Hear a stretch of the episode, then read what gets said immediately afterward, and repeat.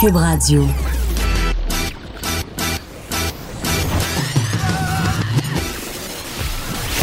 Pour elle, il n'y a jamais de mauvaise question. De 13 à 15. Les effronter. Avec Geneviève Peterson.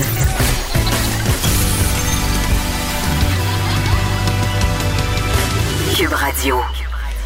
Bon début de semaine tout le monde. J'espère que vous avez passé un beau week-end. On vient d'apprendre qu'Elisabeth May vient de démissionner de la tête du Parti vert. Elle le dirigeait depuis 2006 quand même. Personne euh, n'est vraiment surpris, on doit le dire. Ça se parlait déjà depuis un petit bout en coulisses. Juste préciser que c'est la non élue Joanne Roberts qui va assurer l'intérim jusqu'à temps que le parti euh, détermine un nouveau chef. Et là, le froid s'installe. Est-ce que vous vous rappelez, euh, j'ai parlé avec Germain Goyer du guide de l'auto la semaine passée, à savoir, euh, je me questionnais sur mon choix de pneus d'hiver. Eh bien, Kenini, je des suites de cette entrevue percutante, j'ai pu enfin faire un choix éclairé. Par ailleurs, c'était tellement une entrevue percutante qu'ils ont repris euh, mon entrevue avec Germain sur le site du Guide de l'Auto. J'étais affreusement gênée. Ma mère m'a appelé pour me dire Ben voyons, t'es donc ben niaiseuse, c'est pas vrai que tu connais pas ça à ce point-là, les pneus d'hiver. Eh bien oui, maman, c'est vrai, je ne connais pas ça. J'ai donc acheté mes pneus à fort prix. J'ai suivi les conseils de Germain euh, Goyer, euh, chef au guide de l'auto. Je me suis fait plomber, littéralement. 800 dollars que ça va me coûter pour avoir euh, quatre pneus et ne pas risquer ma vie et celle de mes enfants. Donc, une bonne chose de régler. Puis, je rappelle à tout le monde que la date pour les installer, c'est le 1er décembre. Donc, je t'en avance. C'est un véritable miracle. Est-ce que je suis en train de changer? Est-ce que je suis en train de devenir une adulte? La question vraiment se pose. Et là, parlant de froid qui s'installe, on va parler des fumeurs, OK? Euh, plusieurs fumeurs vont opter euh, pour fumer à l'intérieur ou même près des portes, hein, un peu trop près des portes de leur lieu de travail et finiront peut-être par affecter la santé de leurs voisins. C'est le sujet de Pamela Dumont aujourd'hui, le tabagisme hein, pour la chronique en isme, le tabagisme indirect si on veut. Et là, on, va en profiter pour régler des affaires. On se parle-tu de la vieille odeur de top, OK, de la vieille odeur de tabac frette l'hiver? OK, tu sais, quand les fumeurs rentrent de fumer dehors, là, ça sent à 300 km à la ronde. Il n'y a rien de plus dégueulasse que ça, en mon sens. Lavez-vous les mains. Frottez-vous les mains avec du. Faites quelque chose. Faites quelque chose, vous puez. La ministre responsable des aînés et des proches aidants, Marguerite Blais, a annoncé hier qu'un dernier tour de table sera réalisé en ligne auprès des personnes concernées par la politique nationale pour les proches aidants. Et là, on amorce la semaine nationale des proches aidants. On va s'interroger aujourd'hui sur les difficultés avec lesquelles ces gens-là, les proches aidants, doivent composer au quotidien. C'est un sujet quand même dont on parle depuis plusieurs années. On se rappelle de la croisade de Chloé Sainte-Marie, entre autres. Euh, avec la population vieillissante aussi, on pourrait penser que le nombre de proches aidants va augmenter euh, ces gens-là qui souvent euh, vivent la solitude, la détresse, qui n'ont pas d'accompagnement psychologique, qui ont aussi un important fardeau financier. Donc vraiment, je pense que c'est primordial qu'on se penche sur la question. Et euh, ben, la semaine nationale des proches aidants tombe à point. On va se parler d'Éric Serval aussi parce que ce matin, revirement dans son affaire, il a finalement demandé que son procès pour agression sexuelle soit tenu, tenu pardon, devant un juge plutôt qu'un jury. On se rappelle que M. Saval, quand même, avait choisi le jury. Donc, il fait volte-face, il revient sur sa décision. Je me suis demandé pourquoi. Pourquoi un tel choix? C'est quoi les différences entre les deux formes de procès? Évidemment, je vais en jaser avec François David Bernier, que vous connaissez bien euh, pour être l'animateur d'un podcast ici, appelé mon avocat. On aura aussi, et là, de la grosse visite, grosse visite aujourd'hui aux effrontés. Kim Tsui et l'illustrateur Roger vient de publier un album illustré magnifique qui s'appelle Le poisson et l'oiseau. C'est publié aux éditions de la Bagnole. C'est en librairie à compter d'aujourd'hui, je crois, où c'est sorti. Ça fait pas longtemps, mais c'est très, très nouveau, tout chaud. Elle sera là avec Roger pour nous parler euh, ben, de cet album-là, qui est, ma foi, je pense que ça va être un livre qui va beaucoup, beaucoup, beaucoup être offert en cadeau à Noël. On s'en va ailleurs. On va se parler de rougeole. OK? Euh, cette infection-là, est en recrudescence depuis peu, depuis quelques mois, quelques années, possiblement possiblement à cause du mouvement anti-vaccin. Euh, et les vaccins, là, c'est un sujet qui soulève les passions. Comprends-tu? À chaque fois qu'on parle de vaccins, il y a 42 000 commentaires Facebook des deux côtés, que ce soit des pro-vaccins ou des anti-vaccins. Les gens sont très, très émotifs. Les gens ont des idées très arrêtées. Et je participais la semaine dernière à l'émission Zone franche euh, d'Isabelle Maréchal euh, à Télé-Québec. Et le sujet, justement, c'était euh, devrait-on rendre la vaccination obligatoire? Et je crois que sur la page Facebook de l'émission, on n'a jamais eu autant de commentaires. Il y avait comme plus que 700 commentaires. Donc, absolument incroyable. Et là, euh, évidemment, toute cette question de la rougeole, euh, bon, il y a des poches où ça ressurgit beaucoup dans des communautés religieuses. Il y a même des mouvements qui ont, à Toronto, entre autres, où on a payé carrément des billboards pour faire de la promotion anti-vaxxer. Et il y a l'Organisation mondiale de la santé qui, l'année dernière, a statué que la peur des vaccins était euh, une menace importante à la santé publique. Bon, vous pourrez me dire que l'Organisme mondial de la santé est subventionné en grande partie par les fabricants pharmaceutiques. Je ne suis pas de ces complotistes honnêtement, je crois quand même qu'on a plus d'avantages que d'inconvénients à faire vacciner la population. Et là, euh, on a d'autres raisons de penser que c'est une bonne chose de vacciner les gens, surtout contre la rougeole, parce qu'une étude qui vient de sortir et la rougeole serait dix fois plus mortelle que prévu. Et je vais en parler avec un, microbiologiste qui a lui aussi participé à l'émission Zone franche avec moi, le docteur euh, Carl West. Il sera là un peu pour faire le tour de la question de la rougeole et aussi peut-être euh, répondre à certains à certaines questions, déboulonner certains mythes parce que je vais être super honnête avec vous. J'en ai parlé dans un article que j'ai fait euh, sur le site du Journal de Montréal.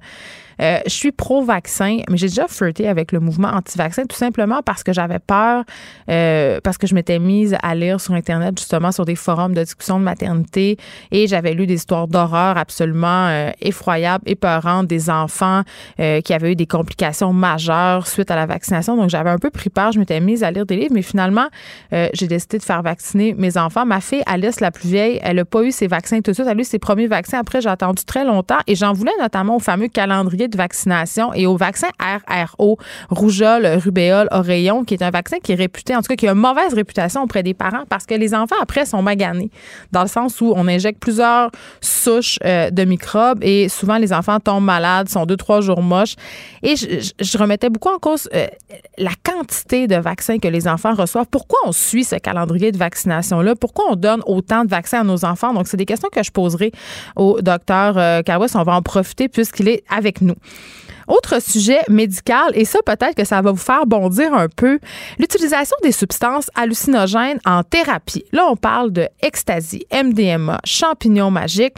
Euh, ça se peut, là, c'est utilisé en ce moment, on fait des tests et la communauté médicale, euh, notamment pour les gens qui ont des problèmes de santé mentale, trouve que cette avenue est quand même intéressante. On parlera avec euh, le docteur Joe Flanders, qui est un psychologue qui est professeur aussi au département de psychologie de l'Université McGill et directeur fondateur de la clinique Mindspace qui s'intéresse justement à ces questions-là. Et on va voir que, euh, contre toute attente, ces thérapies-là par les psychotropes, par les hallucinogènes, peuvent avoir dans certains cas, pas dans tous les cas évidemment, c'est pas euh, indiqué pour tout le monde.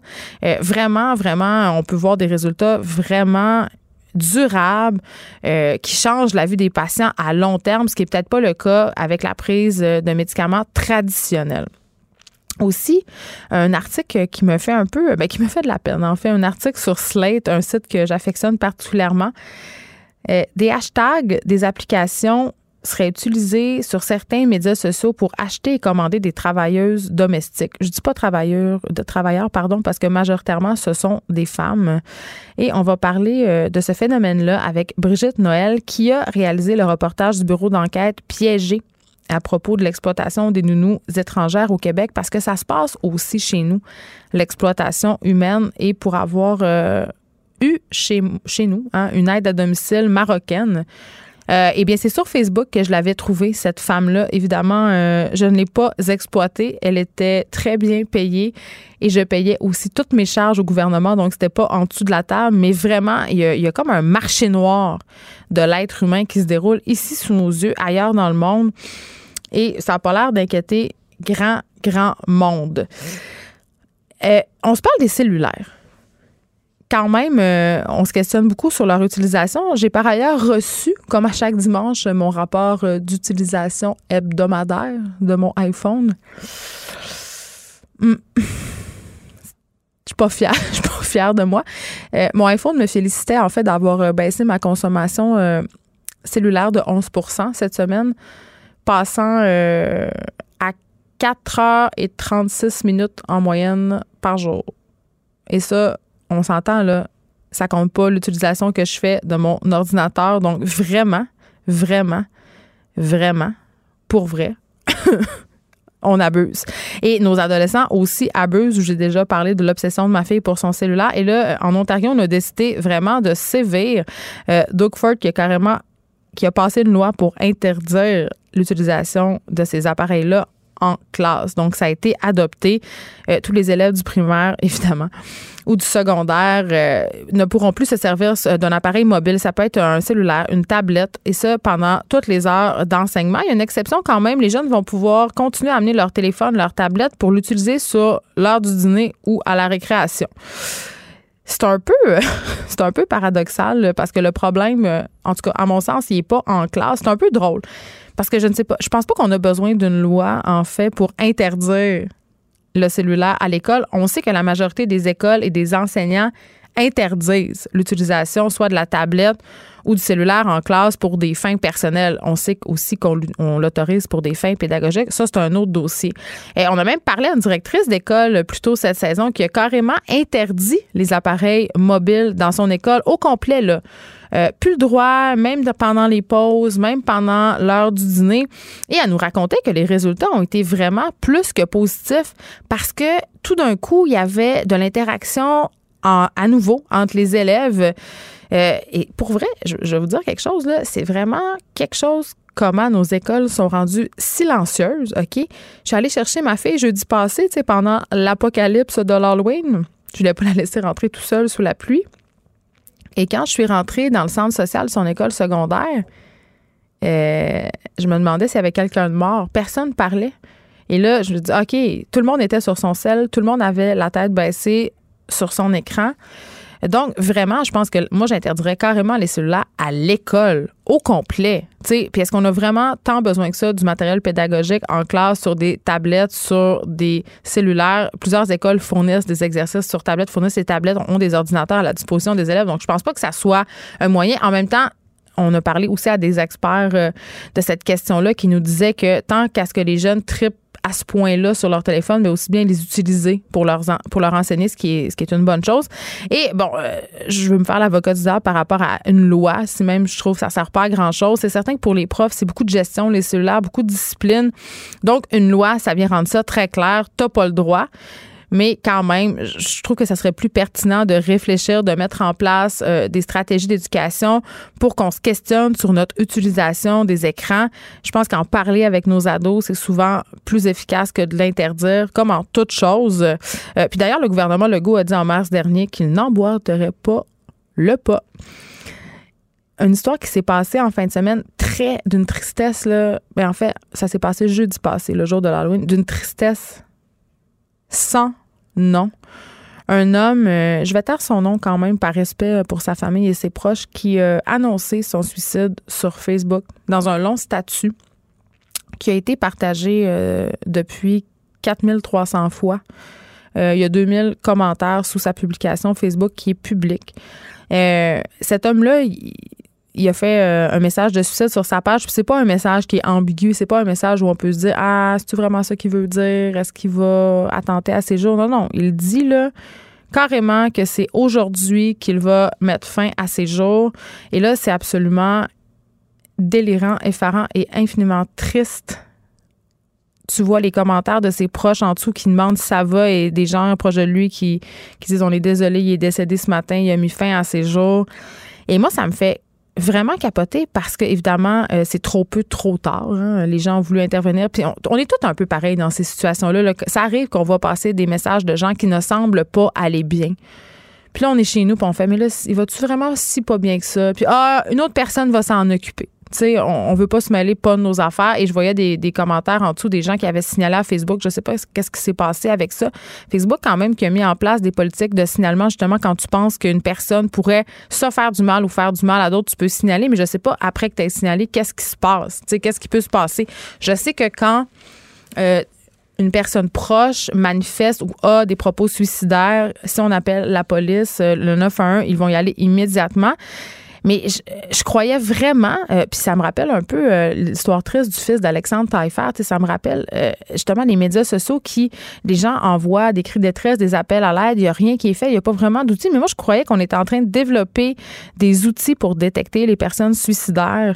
puis je me demande aussi si ce statut-là avait été écrit en anglais. Est-ce que Facebook l'aurait mieux détecté? J'ai pas de réponse, mais c'est vraiment une question euh, que je me posais ce matin euh, quand je pensais à cette histoire-là. Donc, une histoire triste, horrible qui se reproduit, qui arrive, euh, ça arrive de plus en plus, honnêtement, des gens qui font des appels à l'aide, qui lancent justement, qui écrivent leurs lettres de suicide carrément sur les médias sociaux. J'espère que, que les Facebook de ce monde, Instagram aussi, ça se passe beaucoup. D'ailleurs, Instagram qui, qui en fin de semaine a décidé d'enlever euh, euh, plein de filtres, euh, aussi des hashtags qui faisaient référence à des choses qui étaient plus ou moins glorieuses par rapport notamment à l'automutilation. Donc, il y a vraiment, en tout cas, semble avoir une certaine volonté par rapport aux géants des médias sociaux sur cette question-là, mais ça n'a pas empêché cet homme de mettre fin à ses jours. Avant qu'on s'en aille à la pause, je vous parle brièvement du PDG de McDo. OK, quand même, une grosse histoire, le PDG de McDonald's qui vient d'être licencié euh, après que le CA, le conseil d'administration, ait déterminé qu'il avait enfreint la, politique de l'entreprise parce qu'il a entretenu une relation amoureuse avec un ou une employée. C'est pas spécifié euh, si c'est un homme euh, ou une femme. Et là, on dit que ce PDG-là, Steve Easterbrook, a fait preuve d'un manque de jugement. Et là, je, je sais pas, mais moi, là, vous le savez, là, j'en parle souvent des, des, relations de consentement par rapport au pouvoir, justement. Et je sais pas, mais je trouve que là, on pousse un peu. Je veux dire, une relation consensuelle, c'est ce qui est évoqué. On n'a pas, en tout cas, il n'y a rien qui a fuité à l'effet que la personne avec qui ce PDG-là avait une relation était en position d'infériorité il a, pas question d'abus. Donc, je me dis, si c'est pas une personne euh, subordonnée, euh, je le vois pas, il a où le problème? Honnêtement, combien de couples se sont rencontrés au travail? Des milliers. Je dirais même que le travail, c'est un peu le meilleur club de rencontre. Euh, tu sais, le fameux adage don't fuck with the payroll, c'est tellement vrai, mais c'est surtout vrai quand il y a une relation de pouvoir. Euh, qui est utilisé pour avoir un ascendant sur une autre personne. Après, quand même, il faut être conscient que l'histoire de cœur, ben, ça peut mal finir. Une fois sur deux, ça finit mal. Ça peut causer des malaises au bureau, mais entre adultes consentants euh, qui sont dans une position hiérarchique euh, semblable, euh, je vois pas, il y a le problème. Là, je sais pas si cette histoire-là, euh, bon, on le sait pas, là, c'est un homme ou une femme, je l'ai dit. Euh, par contre, les statistiques démontrent que dans une relation employeur-employé ou, la où il y a une relation sexuelle ou amoureuse, c'est souvent la femme, la subordonnée, qui va en payer les frais, souvent en démissionnant de son propre chef. Mais là, on comprend que dans ce cas-là, ça ne semble pas être le cas. on parle ici de deux personnes consentantes. J'imagine que c'était pas une caissière, OK?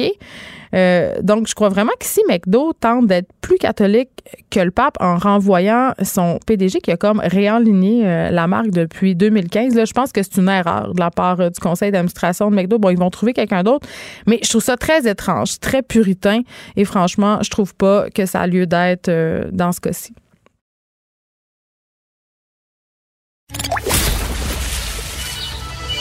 Les effrontés. Deux heures où on relâche nos bonnes manières.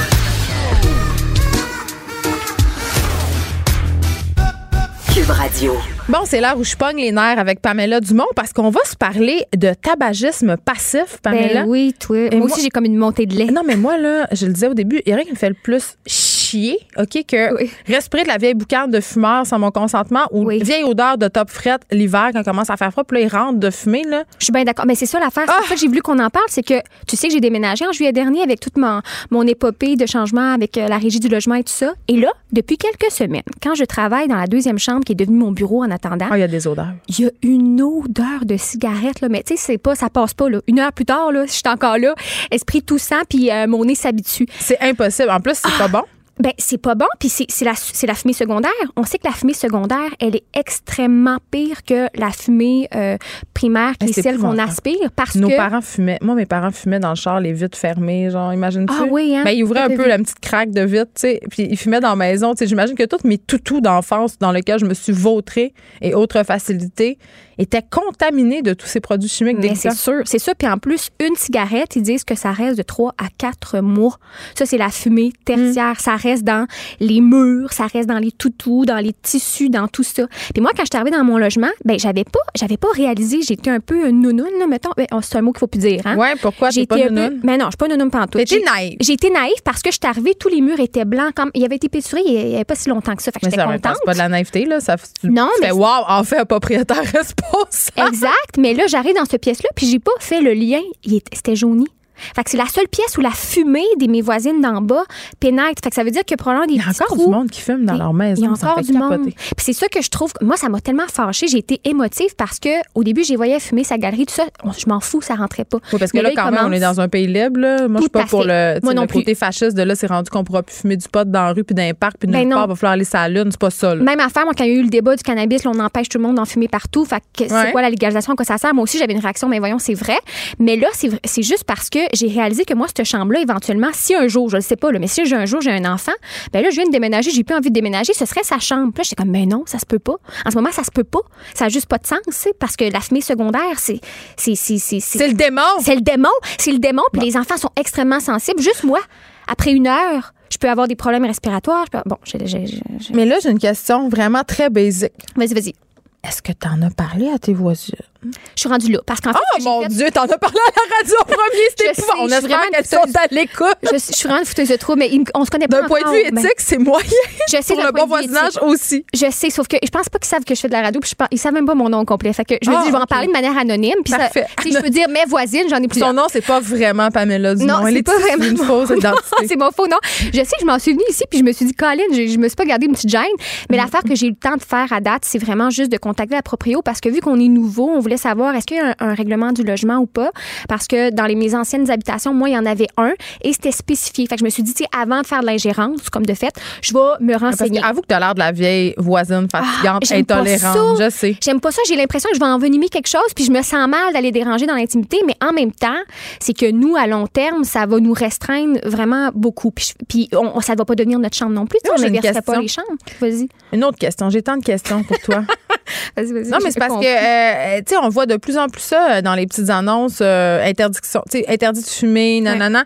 Euh, Est-ce que tu t'es renseigné, mettons, à la régie du logement, est-ce qu'on a le droit d'interdire à des locataires de Ouais. fumer? Oui, on a le droit, parce que moi, c'est ce que, c'est ce que j'ai appris aussi en faisant mes recherches, puis en écrivant à ma, à ma propriétaire. Elle a dit, ben, je crois que c'est illégal et que c'est discriminatoire. Moi, ce que j'ai trouvé, c'est qu'on a le droit de, le- de l'exiger, mais c'est plus facile si on le fait au, au moment de la signature du bail. C'est-à-dire qu'on fait le, le règlement euh, du logement en mentionnant espace non, habitation non fumeur, et à ce moment-là, on le fait signer. Donc là, tout est clair de gré à gré. C'est un peu plus compliqué si on Mais le fait. elles, ils ont un droit après. acquis, c'est ça? Ben en ce moment, plus ou moins, c'est-à-dire qu'on peut faire des démarches. Donc, ça peut commencer par euh, bon un dialogue, évidemment. Là. Oui, ça sent. On a, je suis désolée, mais dans la pièce du fond, euh, c'est pas le fun. Exactement. C'est juste que moi, j'ai une petite gêne. Je, je- je réfléchis en ce moment à comment je Mais vais t'as pas de gêne en parler à la radio, mais t'as une gêne à aller leur. Non, mais moi, je suis là pour. euh, c'est presque. Tu sais, je suis là pour souligner les incohérences de ton discours, Pamela. J'en ai plein d'incohérences dans la vie, mais j'ai de la misère à confronter, je pense bien. OK. Euh, tu d'individu à individu. On va t'analyser. Oui, sur le long du banc. Mais je vais le faire. C'est juste que je pense que j'avais besoin de dire, bon, on est peut-être plusieurs à vivre ça. C'est les, les temps froids qui commencent. C'est plate. C'est pas de viser des individus en, en particulier. fument pas en dessous de leur rotte? Pourquoi ils m'ont fait pas Je sais pas. Voyons, c'est facile. Parce que c'est leur salon. En fait, si je comprends, ils sont dans leur salon en bas. bien Ça va tout dans leur divan. Parfait, leur Ben- en- glisse. OK, OK, j'ai une idée. J'ai une idée? J'ai une idée? OK. Si vous- hey, je me demande, avez-vous déjà eu, vous, un problème de voisin qui fume puis que ça pue? Ouais, là? Écrivez-moi. Peut-être vous avez des conseils pour Pamela Dumont Oui, pour l'aider à gérer son conflit. Mais euh, moi, là, si j'étais toi, là, je leur passerais des petites prospectus en dessous de la porte, là, avec tous les dangers, quand ça va dans les tissus. leur faire bien peur. C'est une bonne idée, je pense. Mais je Oui, sais, c'est excellent pour, pour persécuter des voisins. Oh my God, oui, je pourrais peut-être euh, effectivement faire ça. Mais j'ai fait de quoi? Je voulais, je voulais te dire, j'ai oublié. J'ai essayé quelque chose, puis ça a Ah, viré au cauchemar. En fait, mon papy m'a dit, mon grand-père m'a dit, fais de la pression positive. Donc, mets un ventilateur entre les deux pièces. Donc, euh, qui tire l'air de la pièce où c'est pas contaminé exemple, ben moi, j'a- j'avais juste un choix, mais la fumée rentrait pas là. C'était parfait, ma cuisine. Et là, euh, pousse l'air euh, par euh, le cadre de porte dans la pièce où ça se passe. J'ai fait ça. Et là, je me suis à travailler là pendant, mettons, une heure, deux heures. Et quand je suis sortie, j'avais pogné le rhume. Ah oui, pardon. parce que j'avais gelé comme une crotte. J'avais gelé parce que, euh, euh, voyons, euh, un courant d'air. C'est juste parce que t'étais lâche. D'aller leur parler? Oui. Ben, euh, ben, cette fois-là, j'étais pas prête encore. Ben voyons. Ben, j'étais pas prête encore. C'est mais- pas comme d'aller dire, écoutez, là, j'ai donné une boulette de steak haché Watteville à votre chat, là. Non, mais j'essaie de bien répartir les choses parce qu'il y a eu un petit godo il y a pas longtemps. Un petit dégodo? oui, c'est ça. Fait que je me dis, OK, j'attends que que t'es vraiment la voisine chiante qui Pantoute. couler son lave-vaisselle en bas puis qui se plaint de la fumée de cigarette. C'était pas, de ma, c'était pas de ma faute, le, le. Mais c'est ça, j'essaie de, de, de, de, de- créer quand même une harmonie de vie. On veut pas redéménager. Donc voilà. Mais quand même, tu sais, parce que ça, je suis allée lire là-dessus. Puis c'est ça qu'il faut savoir, c'est que les locataires ont quand même des moyens, des mesures. On peut en parler, bon, oui, avec les autres locataires, mais avec le propriétaire. Le propriétaire peut aller voir sur des ressources comme Habitation sans fumée, qui ont des, euh, des, des petits euh, dépliants. Ouais. Et À passer sous la porte. À passer sous la porte. Mais il explique vraiment comment euh, accompagner pour créer un règlement de logement, puis comment euh, bien euh, faire ça Dans la avec les bonne locataires entente. dans la bonne entente. Mais donne-leur un cadeau. Genre quoi? Moi, je fais souvent ça quand j'annonce une mauvaise nouvelle. Ouais. Tu sais, je donne quelque chose en échange, comme pour faire oublier le fait que je viens de dire quelque chose de pas le fun. Mais comme quoi, de la cuisine? Je sais pas, je un sais pas. sambon, euh, un purificateur d'air, euh, quelque Ça, leur dit quasiment, ça doit pas Ah, sentir une, bon chez vous. une vapoteuse. Ah non, le vapoteur, c'est du- euh, oui, ça, ça aussi, hein, c'est intéressant d'en parler parce que euh, dans les espaces, on sait au moins, on a de la législation depuis 1998 qui empêche qu'on fume dans, qu'on fume dans les euh, espaces publics. Mais vapoteur, c'est depuis 2015 parce qu'il y a eu une, y a eu des études. C'est encore comme c'est pas consensuel, c'est quoi vraiment les risques, la toxicité de la, de la vapoteuse, de la cigarette électro Ben, je pense électronique? qu'on est quand même en train de s'entendre pour se dire que ça peut causer vraiment des problèmes pulmonaires Exactement. C'est ça qui est sorti il n'y a pas longtemps euh, dans une étude au début septembre que sur des souris, ils ont fait ça pendant quatre mois, ce qui équivaut à plusieurs années de vie. Là. Je pense de l'adolescence à comme 49 Parce ans pour un souris, ça vit six mois. c'est ça. Donc, c'est pas mal euh, la, la moitié de ta vie. Et il remarquait qu'effectivement, il y avait une déficience euh, immunitaire des poumons. Euh, ça, ça altérait la paroi des poumons, ce qui faisait qu'attrapait plus euh, plus d'infections. Par exemple, ils se guérissaient moins facilement des, des infections. Euh, ce qu'on est comme moins au courant, c'est parce que des fois, oui, il y a des produits chimiques. Il y en a moins, en plus petite dose dans les cigarettes euh, électroniques, mais c'est que parfois, il y a même des produits qui sont euh, qu'on retrouve dans les aliments, donc on se douterait pas que ce soit pas sain pour nous, mais Ah, qui sont pas pas sain faits de pour- respirer, là. Exactement. Dire, un melon d'eau, c'est bon pour la santé. Si t'essayes d'en respirer un, ça se peut que ça se passe mal. Exactement, les poumons sont pas faits Hey, c'est le gros ça. bon sens. Moi, je suis. Moi, je suis le revenir gros au bon sens. Je sais, j'aime ça, j'aime ça. Je sais, tu me comprends bien, là, dans ce que j'ai fait comme recherche. C'est Bon. super. Fait que là, qu'est-ce que tu vas dire à tes voisins? Là, c'est des voisines? Oui, c'est mes, c'est mes voisines. Sont un couple? Oui, c'est un joli couple. Joli couple de femmes. Et là, je dois aller leur, leur- leur parler. Mais euh, au début, je me suis dit, j'ai demandé à mon conjoint, j'ai dit, on à mon conjoint, il va-tu ensemble, mon amoureux? Je veux dire, c'est lettre comme mot, euh, conjoint. Mais Je veux plus jamais que tu dises conjoint. Je- je sais Il y a un moratoire sur le mot Je- conjoint Je me donne comme. à l'émission. C'est vrai. Je sais, moi non plus, j'aime pas ça. C'est juste. euh, Ça sonne fait très officiel. formulaire. Mais formulaire pour aller avertir tes voisines que t'as un petit désagrément. OK. Mais si jamais elle, elle se montre non coopérative parce que c'est un vieux couple de femmes frustrées, puis là, le fait que ça soit un couple de femmes, ça n'a rien à voir avec le fait que ça soit, ils soient frustrés. Là. Je me rends compte en le disant que ça a l'air un peu peut-être pas Je vais correct. pas dire oui ou non à Non, ça. dis rien, fais juste comme je t'avais pas dit, mais si ça se passe mal, as-tu des recours? Écoute, il y a des cas qui sont allés jusqu'à la cour. Mais moi, je veux pas faire ça. Je veux pas faire ça. Ce que je veux dire, c'est que euh, les. C'est ton, tes droits, puis on le sait, les libertés, ça finit où la liberté des autres est brimée. Oh mon Dieu! je pensais pas qu'on disait encore ça. La liberté Ouais. des autres, la- ta, liberté, liberté finit où finit celle où des celle autres. des autres est brimée. Hey, mon, ma, euh, ma professeure en deuxième année, qui était une Antonienne de Marie, me disait ça très régulièrement. Ben, c'est de me super, rappeler non? des Quand même, c'est un souvenirs. principe qu'on peut réutiliser euh, C'est un fréquemment. principe universel. universel. Puis la fumée secondaire. euh, Tu. tue. Ça tue. Ben, c'est vrai. Hey, ça tue 800 Canadiens par année. En 2017, c'est ça que ça disait, ça tue 800. Puis on est beaucoup de fumeurs, là. Ils disent que c'est 16 à 18% Là, ça doit avoir peut-être un petit peu diminué. C'est pire dans les, dans les centres urbains qui fument. Fait que, tu sais, juste au Québec, il y a quelques années, ça faisait 1 million 300 000 fumeurs fumeurs. C'est énorme. Pamela Dumont, seras-tu la prochaine victime de la fumée secondaire? On, on va le savoir la semaine prochaine. Si c'est pas là, on va en tirer nos propres conclusions. Merci beaucoup. Merci. Écrivaine, Blogueuse. scénariste et animatrice. Geneviève Peterson. La Wonder Woman de Cube Radio. C'est la semaine nationale des proches aidants qui a débuté hier. Ce sera jusqu'au 9 novembre. Et on se demande sur les, euh, on va en fait s'interroger sur les difficultés euh, que traversent les proches aidants. Qu'est-ce qu'ils doivent euh, les défis avec lesquels ils doivent composer au quotidien. Et j'en parle avec Guillaume Joseph, directeur général de l'appui pour les proches aidants d'aînés. Bonjour, Monsieur Joseph. Bonjour à vous. Écoutez, euh, cette semaine euh, nationale-là, j'imagine, pour vous, euh, pour les organismes comme le vôtre qui viennent en aide aux aînés, c'est vraiment nécessaire. J'ai envie de savoir pourquoi. Ben, en fait, c'est nécessaire pour que tout le monde, en fait, qu'on puisse davantage reconnaître le rôle que les proches aidants jouent au Québec. Hum. Euh, ils sont, euh, je peux vous parler, je vais vous parler un petit peu des proches aidants d'aînés qui représentent la majeure partie, mais il n'y a pas que des proches aidants d'aînés. Il y a aussi des parents euh, qui s'occupent d'enfants avec des limitations au mm. quotidien et tout. Et donc, c'est, plus de, juste pour les proches aidants d'aînés, c'est 1,5 million. Si on comprend tout le monde, on approche, on frise le 2, facilement le 2 millions. Donc, vous savez, les proches aidants donnent, c'est ce que les études nous disent, 80% des soins euh, et de l'aide qui est, qui est offerte aux personnes qui en ont besoin est offerte par les proches aidants. C'est pas des gens formés, là, c'est des membres de la famille, des amis, mais souvent des membres de la famille. C'est souvent des membres de la famille, puis non, effectivement, ne sont pas formés au début parce qu'il y a personne qui étudie. Euh, c'est souvent pas un choix, hein. c'est souvent mm. quelque chose qui nous est imposé, que la vie nous impose. Et donc, on doit euh, apprendre à le devenir. Donc, c'est une lourde charge. Euh, c'est quelque chose de très gratifiant euh, pour rencontrer plusieurs proches aidants. C'est une expérience qui est euh, qui est vraiment gratifiante, mais au quotidien, ça peut venir très lourd et c'est pas rare qu'on voit les proches aidants s'épuiser parce qu'il y a des maladies, ben, on, vous le savez, on vit de plus en plus vieux et des maladies, par exemple, comme la maladie d'Alzheimer, ça peut être sur des années, des 10 ans, 15 ans. Donc, et souvent, la charge de proches aidants repose sur euh, une personne en particulier. Dans la famille?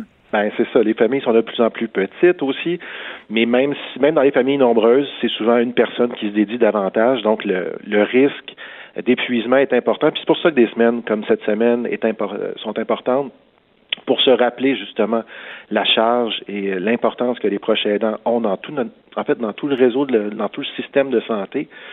Et pour nous, c'est une façon aussi d'amener les gens, les autres, l'entourage, les gens des, l'entourage des proches aidants qui s'impliquent justement comme proche aidant principal, de ne pas oublier ces gens-là, de leur de leur offrir de l'aide, euh, de comprendre leur réalité pour faire en sorte de faciliter leur quotidien.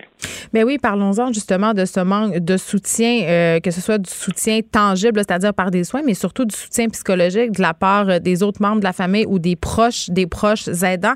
on en a beaucoup parlé dans le procès de Michel Cadot, justement, de ce réseau de soutien-là qui aurait été déficient. Bon, après, la famille a donné un autre son de cloche, mais souvent, les proches aidants se retrouvent bien seuls et n'ont personne avec qui ventiler. Ils jamais de répit. Euh, ça peut, tu peux, euh, tu peux devenir, je sais pas, en tout cas, si c'était moi, euh, vraiment écœuré et tu dois avoir un sentiment de culpabilité absolument énorme à, être tanné, justement. Ben, c'est clair. c'est pour ça que c'est important de travailler en prévention. Ce qu'on comprend, nous, ben, en fait, ce qu'on ce qu'on sait, c'est que les proches aidants, d'une part, se reconnaître comme proche aidant, c'est déjà un défi particulier. Ah, pourquoi? ben parce qu'en fait, on n'est pas avant tout, là, on est le conjoint de quelqu'un, euh, mm. ou on est le fils, ou on est le parent. Fait qu'il y a une, pendant quand le diagnostic arrive, ou peu importe, quand, quand, quand la, maladie évolue, c'est comme le cours normal des choses de s'occuper, de prendre soin. Mais à un moment donné, la charge devient de plus en plus grande. Et c'est là que commence, ça commence à devenir, je ne vais pas dire anormal, mais vous allez comprendre ce que je veux dire, euh, où là, ça dépasse le rôle normal de conjoint auquel, bon. Mais ben, on pense à changer des couches, euh, des situations ben, euh, qui sont. Euh, oui, puis aussi, là, vous parlez de la réalité des conjoints, mais pour des enfants aussi, ça peut vouloir dire parfois laisser son emploi pour s'occuper de sa mère, de son père malade. Souvent. Et si je reviens au soutien, parce que vous parlez de soutien psychologique, ce qu'on ce qu'on sait, c'est que d'un, les gens ne connaissent pas les ressources. Oui, il y a des ressources dans le réseau de la santé. C'est clair que euh, dans les CLSC et tout ça, on peut avoir de l'aide psychologique, mais vous le savez comme moi, là, les temps d'attente peuvent être mm. parfois longs. Ben moi, ce que j'entends souvent, ce que j'entends souvent, M. Joseph, c'est que quand tu es dans le système, ça va bien. Exactement. Mais c'est y accéder qui est plus difficile. Exactement. Puis, ben, faut pas se mentir, les proches aidants sont quand même euh, en fait, sont quand même vus comme des personnes. Quand il y a un proche aidant dans l'entourage, déjà, c'est rassurant pour le réseau parce qu'il y a mm. quelqu'un euh, qui peut prendre soin. On essaie de ne pas oublier ces gens-là, mais dans la priorisation des cas qu'on doit faire, des fois, c'est pas les premiers desservis. Mais euh, je reviendrai tantôt à la politique nationale qui est en cours d'élaboration. Mais je voulais revenir sur les ressources communautaires parce que c'est entre autres la mission de notre organisation, c'est de développer l'offre de service qui est offerte dans la communauté, de la faire connaître parce que les gens ne connaissent pas les ressources. Comme vous le disiez tantôt, là, c'est quelque chose qu'on n'apprend pas, ça nous tombe dessus. Euh, et c'est pas avant qu'on va s'informer sur ce qui existe ou éventuellement si je deviens prochain aidant. Donc pour nous, des, des, semaines comme ça, puis on a eu une campagne, on sort de plusieurs semaines de campagne de sensibilisation aussi pour dire aux gens, il y en a des ressources. Des ressources de répit, il y en a. Des groupes d'entraide, euh, vous pouvez aller jaser avec des gens qui vivent la même situation que vous. Décompresser, un peu ventiler, comme vous disiez, il y en a. Mais c'est important de se renseigner et d'essayer de, faire voir le plus tôt possible dans le parcours, avant d'en arriver à être à bout, d'aller chercher de l'aide. Là, euh, évidemment, je peux pas. Euh, la population est vieillissante. Donc, on peut penser que le nombre de proches aidants va sans cesse augmenter. Est-ce que est-ce qu'on est prêt à ça? Parce que, je sais pas, vous l'avez dit tantôt, les familles sont de plus en plus. Prenez-moi, moi, je suis enfant unique. J'ai un père, une mère. S'ils deviennent malades en même temps, qu'est-ce que je vais faire? Vous allez, euh, vous allez patiner, ça, je peux vous le dire. Parce qu'ils habitent pas dans la même maison, M. Joseph. C'est un détail important c'est pour ça que tantôt je disais ça, ça, ça retombe souvent sur les épaules d'une personne. C'est pas toujours par manque de volonté, mais il y a des réalités familiales. Et là, la réalité que vous nommez, c'est celle qu'on voit de plus en plus, c'est-à-dire la situation des enfants, des, des, des proches aidants dans une situation sandwich, c'est-à-dire qu'ils ont des familles, ils ont des enfants, des emplois, et ils vont être et des emplois, et ils vont être appelés à prendre soin aussi, offrir une aide euh, à leurs parents. Il y a 50% des proches aidants d'aînés qui travaillent, la moitié travaille plus de 30 heures semaine. Donc déjà là, c'est une, euh, une réalité à prendre en compte. C'est sûr que plus plus la charge est répartie entre euh, les individus, parce que oui, ça peut être des gens de la famille, mais ça peut être des gens, des amis aussi.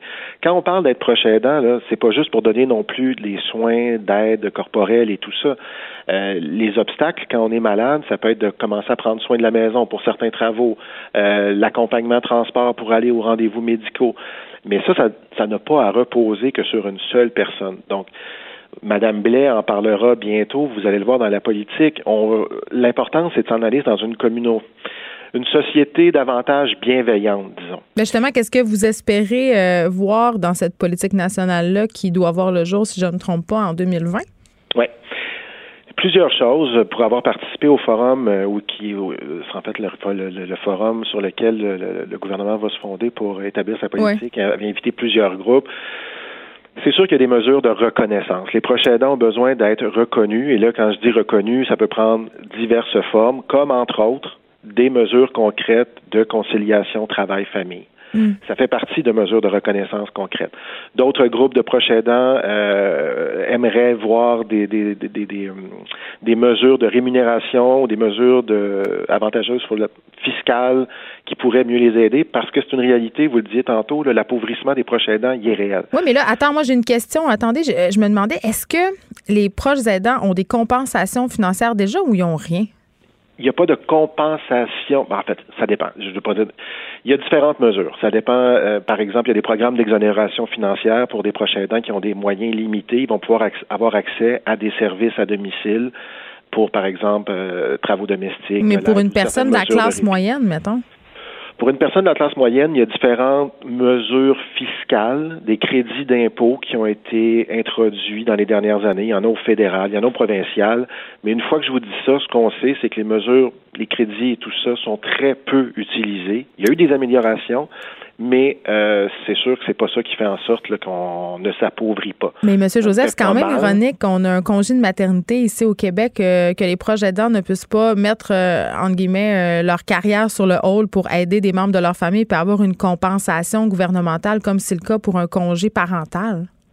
C'est clair que c'est des choses que le gouvernement regarde aujourd'hui à l'ère de à l'aube de leur nouvelle politique. Mm-hmm. Maintenant, c'est sûr que va venir avec ça certaines comment dire. Il va falloir le financer, ce congé-là, ça c'est ben, sûr, il va falloir Le financer, mais c'est sûr qu'il va y avoir aussi, il faut s'attendre aussi, dans ce genre de mesures-là, il va y avoir des proches aidants qui vont en faire partie, et il y en a d'autres qui vont en être exclus.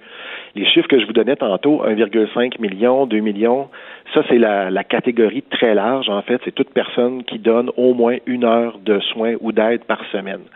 Mais c'est sûr que dans ce lot-là, il y, a, il, y a, des gens qui donnent environ une heure, mais il y en a d'autres, c'est du 24-24, 7 jours sur 7. Donc, c'est sûr qu'il va falloir qu'il y ait différents spectres, selon moi, de mesures pour aider. Euh, mais comme vous l'avez dit, c'est très complexe. Je suis sûr que le gouvernement s'y penche parce que c'est des demandes qui reviennent très fortement. qui, vont, qui vont toucher de plus en plus de personnes, avec euh, un Québécois sur quatre est proche aidant, puis avec le vieillissement de la population, comme on a parlé tantôt, euh, ce nombre-là va aller en croissance. C'est certain. C'est certain qu'on s'en va pas vers moins de proches aidants dans les prochaines années. La pyramide est inversée, donc il va en avoir de plus en plus. Euh, et ben, c'est sûr qu'il y a différentes, comme je vous dis, il y a des mesures fiscales, mais il y a d'autres choses aussi, je pense. Des services, par exemple, d'information, je le disais tout à l'heure. Mm.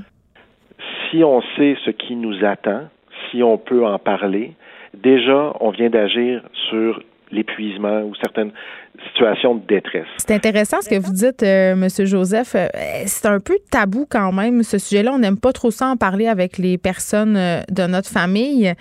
Euh, comment on fait pour en parler? Puis aussi, je ne sais pas s'il y a un, truc culturel là-dedans, parce que dans certaines cultures, on dirait que ça va de soi que quand tes parents sont vieux, même s'ils sont pas malades, tu les prends chez toi. Effectivement. Dans, dans, dans certaines communautés euh, qu'on rencontre, nous, le, concept même de proche aidant est difficile à, à faire comprendre, puisque c'est le cours normal. Nous, il y en va du, du modèle familial où c'est plus effectivement éclaté et tout. Je voudrais comment on fait pour en parler? Ben, on arrive, ben, je ne vais pas nous mettre trop vite dans, dans l'esprit des fêtes, mais la période des fêtes arrive. C'est souvent des moments où on se retrouve en famille. C'est des moments où on va voir aussi certaines capacités de nos proches qui vont avoir changé. Ou le fameux coup de vieux, là. Ben, c'est ça. Donc, c'est toujours, ça commence, ça peut commencer par ça. Euh, je vous dirais que ce qui fait une grosse différence aussi, c'est quand, je vais parler encore une fois un peu plus des aînés, de la clientèle pour nous euh, qu'on s'occupe, ce qu'on voit, c'est que les, les, personnes vieillissantes s'occupent davantage de leurs choses, par exemple, de mettre euh, clair leur intention, euh, comment ils veulent que ça se passe, certains souhaits pour les, les résidences et tout. Donc ça, ça aide beaucoup d'avoir pu parler de ça et préparer ça, les mandats d'une attitude, qu'est-ce qui arrive si, ta, ta, ta? Ben, c'est beaucoup plus facile pour la famille de prendre le relais quand certaines choses ont été discutées. Oui, ça évite certaines chicanes à Noël. Merci beaucoup, Monsieur Joseph, de nous avoir parlé. Vous êtes directeur général de l'appui pour les proches aidants d'aînés. Euh, je rappelle que c'est la Semaine nationale des proches aidants. C'est du 3 au 9 novembre. Geneviève Peterson, la seule effrontée qui sait se faire aimer. Jusqu'à 15, vous écoutez Les effrontés. Éric Salval, quand même, euh, a décidé hein, ce matin que son procès pour agression sexuelle euh, devrait être tenu devant un juge seul plutôt que devant un jury. C'est ses avocats qui en ont fait la demande et je vous rappelle que c'est quand même lui qui avait décidé euh, qu'il préférerait avoir un procès devant jury. Et j'en parle avec François David Bernier, avocat, analyste judiciaire et animateur de l'émission Avocat à la barre samedi et dimanche à 11h sur nos ondes ici à Cube Radio. Bonjour, Maître Bernier. Bonjour Geneviève. Euh, juste avant euh, qu'on se demande euh, le pourquoi du comment, je veux juste rappeler qu'Éric Saval est accusé d'agression sexuelle, de harcèlement criminel et de séquestration pour des événements qui se seraient déroulés en 93. Et là, son procès va se dérouler au mois de février prochain, donc en 2020. moi, quand j'ai vu ça ce matin passé, François David, je me disais, mais pourquoi revenir en arrière? Pourquoi avoir demandé un jury pour ensuite se rétracter et exiger un juge seul? Ouais, ben c'est pas on voit ça à l'occasion parce que tu sais de choisir devant juge seul ou devant juge et, jury, euh, c'est vraiment souvent c'est stratégique. C'est c'est à la partie à décider ça. C'est pas tranché au couteau là qu'est-ce qui est le mieux euh, entre le juge seul ou le, jury, mais il faut comprendre que honnêtement, je vais vous analyser ça, là, mais c'est que c'était l'avocat au dossier, ben c'est quand même une personnalité publique. Donc. Euh, ben justement, il y a euh, tellement de sympathie du public qu'il me semble qu'un jury, ça aurait été plus avantageux pour lui, non? Et ça peut aller dans les deux sens parce que euh, tu sais, le, jury, là, on se rappelle, c'est nos pères, c'est du monde du public, bien normal. Oui, explique-nous, c'est quoi la différence entre les deux, là, entre un procès devant jury et un procès devant un juge? Ben, c'est ça, devant jury, là, c'est ces 12 personnes-là qui sont choisies dans le public, qui vont qui vont décider avec le juge qui les aide, qui vont donner qui va donner des directives en droit. Puis devant le juge seul, ben là, c'est le juge qui va entendre, qui va rendre un jugement. Bon, les avantages, moi ce que je vois, c'est que devant jury, j'irai pas parce que c'est une personnalité publique. Et le fait, souvent avec les, personnalités publiques, en plus, les gens du public ont tout le temps l'impression de le connaître. ça peut aller dans un sens comme ça peut aller dans l'autre. Mais ils l'aiment tellement, mon Dieu, ils se font prendre en selfie avec, il est donc merveilleux. Ouais, ça dépend à qui. moi, je prendrais pas de chance-là. Puis euh, aussi, euh, tu sais, c'est, tout ce qui est crime, là, des, des, des agressions sexuelles, c'est pas très, c'est vraiment pas populaire dans, le public. C'est, des dossiers que euh, les gens ont tendance à juger encore plus. On s'attend à ce qu'ils soient impartials, mais c'est sûr qu'ils peuvent. Un juge, quand c'est des dossiers qu'on dit plus techniques, on veut un juge qui va bien comprendre le droit, qui va bien comprendre la preuve. Et c'est pour ça qu'on va aller dans en ce genre de dossier-là que l'émotion, moi, d'après moi, quand on parle d'agression sexuelle, l'émotion, c'est rare qu'une sympathie. Je prends par exemple le dossier de, de Cadotte, celui qui avait. Michel Cadotte qui, avait assassiné par compassion son ex-conjointe. C'est ça, mais là, de toute façon, c'est un meurtre, c'était automatiquement devant euh, jury, mais je sais pas si l'exemple, c'est quand il y a un peu, tu peux sentir un peu de compassion du, public, l'empathie, ben là, peut-être tu vas choisir plus euh, un jury. Puis l'autre raison aussi qui est technique, puis c'est récent, c'est que maintenant, euh, les, avocats n'ont plus de, récusation péremptoire du, jury. Ça veut dire quoi, ça?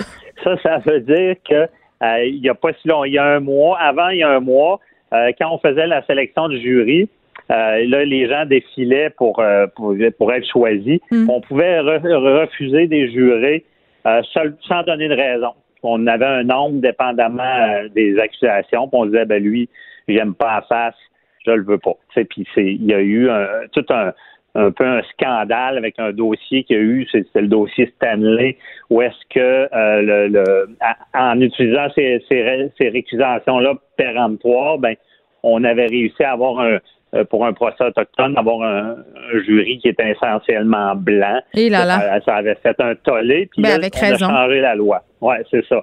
Donc, dans ce cas-là, bon, je pense que le public, là, Éric Salvaille est homosexuel. Donc, on ne sait pas, peut-être qu'il y a un contrôle qu'on a pu, parce que depuis, il n'y a presque pas eu de nouveau procès avec Mais le fait que soit, Le fait qu'il soit homosexuel, euh, en quoi ça influencerait euh, le fait de demander devant un juge? Parce qu'on aurait peur que certains membres du jury aient des préjugés? Ben, tu veux pas qu'il y ait des gens homophobes qui fassent partie du jury. C'est pas, euh, pas non plus. Pas, pas une y a-t-il des questions? Est-ce que ça se vérifie? On est prudent, là, d'après moi. Mais est-ce que les juges peuvent, euh, les gens qui déterminent qui sont les jurés, est-ce qu'ils peuvent poser des questions euh, à savoir justement sur certaines convictions? Tu faisais, t'évoquais l'homophobie. J'imagine que ça se vérifie. J'imagine qu'on laisse pas n'importe qui aller être juré. C'est ça, c'est les juges qui on peut c'est pas comme aux États-Unis, on peut pas interroger nous les avocats, les, candidats, mais les juges des fois dépendamment des dossiers, des dossiers médiatisés, évidemment, c'est encore plus dur de trouver des gens qui sont impartiaux. Donc des fois il y a une question ou deux du juge pour essayer de, faire un filtre là, pour pas avoir une problématique. Mais dans ce dossier-là, c'est même pas supposé être un enjeu. Mais tu sais, je pense honnêtement j'essaie d'évaluer pourquoi, puis je pense qu'il y a plus de danger devant un jury euh, d'avoir un mauvais jugement que devant un juge seul. Puis aussi pour ce genre d'infraction-là, euh, encore là, c'est pas un meurtre, donc euh, on, pense souvent à l'appel. C'est quand on pense à l'appel, ben devant quand c'est un jury là, il y a personne qui quand ils rendent leur verdict là, on peut même pas leur demander pourquoi ils sont allés là. Tandis que le juge qui lui rend une décision, il va l'expliquer. Fait que après ça, des fois, c'est plus facile à aller euh, en appel si le juge s'est trompé. OK, donc on, comprend, on comprend mieux la, décision des avocats euh, de M. Savard. Maintenant, j'ai une question très, euh, très simpliste peut-être, mais pourquoi Eric ne se pointe jamais il va il laisse ah, toujours aller ses avocats? Oui. Oui, non, c'est ça. Mais Exemple, s'il avait été accusé, là, je ne sais pas le cas, il y a des accusations qu'on dit par voie sommaire. Ça, mm. euh, c'est des crimes, mais sont moins graves. C'est un mode d'accusation qui est plus vite. Puis on n'est pas obligé, la personne n'est pas obligée de se présenter au tribunal, à moins que ce soit une étape importante, comme son enquête préliminaire ou son procès. Tandis que quand c'est par acte criminel, qui est peut-être le cas avec ça, qui est une accusation un peu plus grave, ben là, euh, au début, il est obligé d'être là mais après ça, on fait ce qu'on appelle une désignation d'avocat. Puis là, c'est, on signe de quoi, comme quoi on le représente, puis il n'est pas obligé tout le temps d'être là. Euh, sauf pour les, les, étapes importantes. Parce qu'il n'y a rien à gagner, lui, à être là. C'est, au contraire, c'est mieux de garder euh, profil bas, comme on dit en bon français. Oh, oui, sinon, c'est un spectacle. C'est ça que le système veut éviter. Les gens se pointent. Veut pas non plus, euh, on veut pas non plus. c'est le but non plus, c'est pas de les, humilier. Fait que s'ils devaient être là, parce qu'on le sait, dans un procès criminel, de la petite procédure, on appelle ça pro forma, il y en a beaucoup, là, des, présences au tribunal, on revient, on fixe des dates, tout ça. Donc, on évite ce spectacle-là, là, que la personne soit obligée d'être là, puis euh, c'est sûr que c'est encore plus dur pour eux, mais ils sont, sont obligés d'être à leur procès, donc ils font face à la justice. On va faire, on va jouer un jeu, euh, François David. On va faire comme au hockey. Je vais te demander tes prédictions pour ce procès-là qui promet quand même euh, d'être assez haut en rebondissement et très, très suivi par les médias. À quoi tu t'attends, toi? Ben, ça sera pas facile pour la, ceux qui poursuivent la couronne, parce que quand il m'a dit, on, le dit souvent, tout ce qui est euh, euh, procès d'agression sexuelle, c'est la parole de un contre l'autre, puis il n'y a pas souvent de témoins. On croit les victimes de plus en plus, mais ça va être c'est vraiment une crédibilité euh, au tribunal du témoignage. Fait que ça sera pas un dossier facile hmm. parce que c'est hors de tout doute raisonnable. Donc, en partant, Éric Sarvaille, il y a plus de chances d'être crédible parce que c'est là faut vraiment que la couronne euh, enlève ce doute raisonnable-là.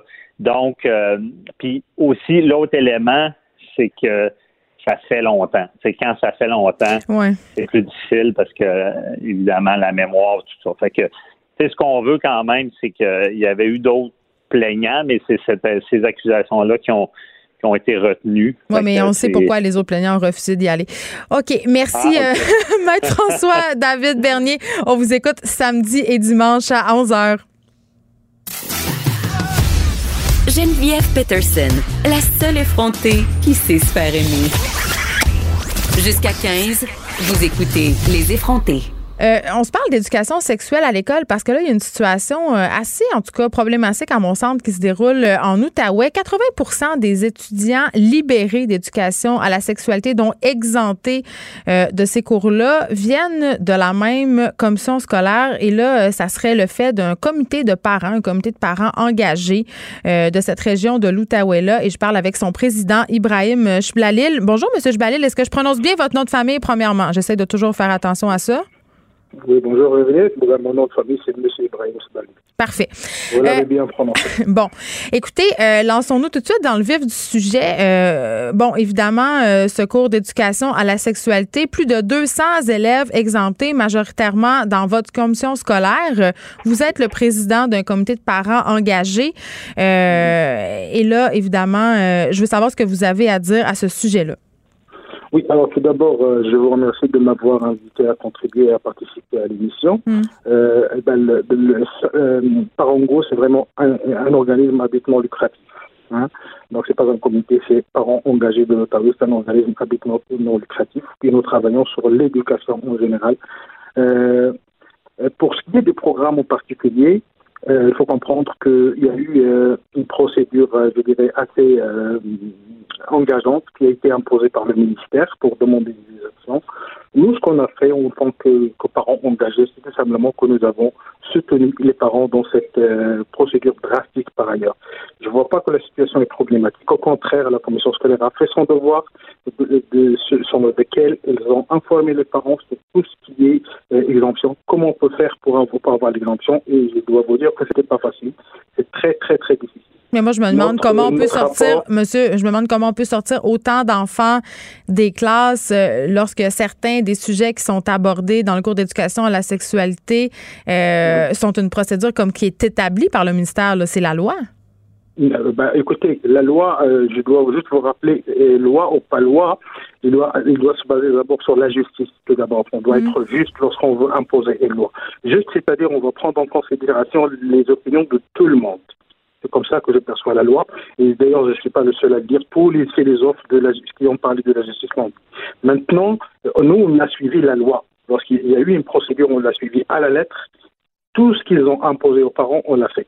Évidemment, nous, nous avons fait dans un euh, dans un contexte, dans un euh, disons dans un contexte de solidarité. On a été consulter nos des, des, parents avocats pour nous dire c'est quoi la meilleure façon de faire. Et donc, on a respecté la loi. On a et je pense que la commission scolaire a bien fait son travail parce qu'ils nous ont expliqué voici la procédure qu'on devait suivre. Et nous, ce qu'on a fait, c'est ce qu'on a soutenu. Je comprends que vous avez suivi la procédure, Monsieur Jbalil, mais c'est quoi Oui, euh, pardon? Maintenant, maintenant, pour ce qui se passe, faire sortir les élèves, bah, c'est un choix que le ministère a fait tout simplement d'imposer évidemment un programme euh, sur lequel il y a beaucoup de choses à dire. Oui, mais vous, c'est quoi votre problème avec le programme de l'éducation à la sexualité? Parce que ce que je comprends entre les lignes, c'est votre comité de parents est un comité, euh, entre guillemets, religieux. Et on en a contre les thèmes comme l'homosexualité, la réalité transgenre. Ce n'est pas le cas. Nous ne sommes pas un, nous ne sommes pas un organisme religieux. Nous sommes un organisme, au contraire, laïque, euh, on ne défend aucune perspective religieuse. C'est vrai que la plupart de nos membres sont des parents d'une confession donnée, mais ça, c'est le contexte qu'ils le donnent. Ils sont musulmans en majorité? Oui, oui. Et ça, c'est le contexte qu'il impose parce qu'aujourd'hui, au Québec, malheureusement, la minorité musulmane, c'est la minorité sur laquelle on, va piétiner facilement dans le contexte politique, politique que tout le monde connaît actuellement. Je suis bien d'accord avec vous. Bah, c'est la réalité, il faut le dire. Euh, vous pouvez juste consulter le. Mais en même temps, monsieur, vous êtes, vous êtes conscient que ça vous fait pas très bien paraître d'avoir des problèmes avec le fait qu'on aborde des thèmes euh, comme le genre, de dire que l'homosexualité, ce n'est pas un choix? Moi, j'aimerais vous entendre là-dessus en tant que représentant de ces groupes de parents-là. Oui, notre position, elle est claire sur, sur plusieurs sujets. Il y a pas, je pense que si vous, si vous revenez sur l'entrevue le, que j'ai eu avec un autre journaliste, il faut se comprendre que c'était une entrevue qui a, eu, qui a pris euh, plus de 20 ou 15 ou 20 minutes. Hmm. Et évidemment, on le comprend, la journaliste a pris euh, les, propos qu'il a voulu pour, dans un, parce que tout Vous dites que vous avez été mal cité par le journaliste du Journal de Montréal? Non, non, je dis qu'il a fait des choix par rapport à ce qu'il voulait mettre de l'avant. Mais la, Parango, c'est pas un. Mais vous l'avez dit, ce sont des citations. Est-ce que vous pouvez juste me laisser dire ce que j'ai oui, dit ou vous voulez parler à ma place? Non, vous pouvez y aller, je vais parler ensuite. Excellent. Alors, euh, euh, Parents engagés de l'Ottawa, c'est un organisme qui a été fondé pour défendre les droits des parents d'exercer leurs droits sur l'éducation de leurs enfants, comme premier éducateur de leurs enfants. Hmm. Évidemment, dans un contexte, dans le contexte du programme de, de l'éducation à la sexualité, notre problème avec le programme, ça a été, ça a été, il a été bâti depuis le départ sur une seule perspective, et selon laquelle, la, sur, sur la base de la théorie des genres. Évidemment, je ne vais pas vous faire euh, ici une, conférence sur ce que c'est que la théorie des genres. Vous tout à fait, vous le connaissez d'ailleurs, vous capable d'aller chercher. Mais la seule perspective, la seule issue qu'on donne aux parents, c'est que c'est la théorie des genres, c'est la base de euh, la, sexualité.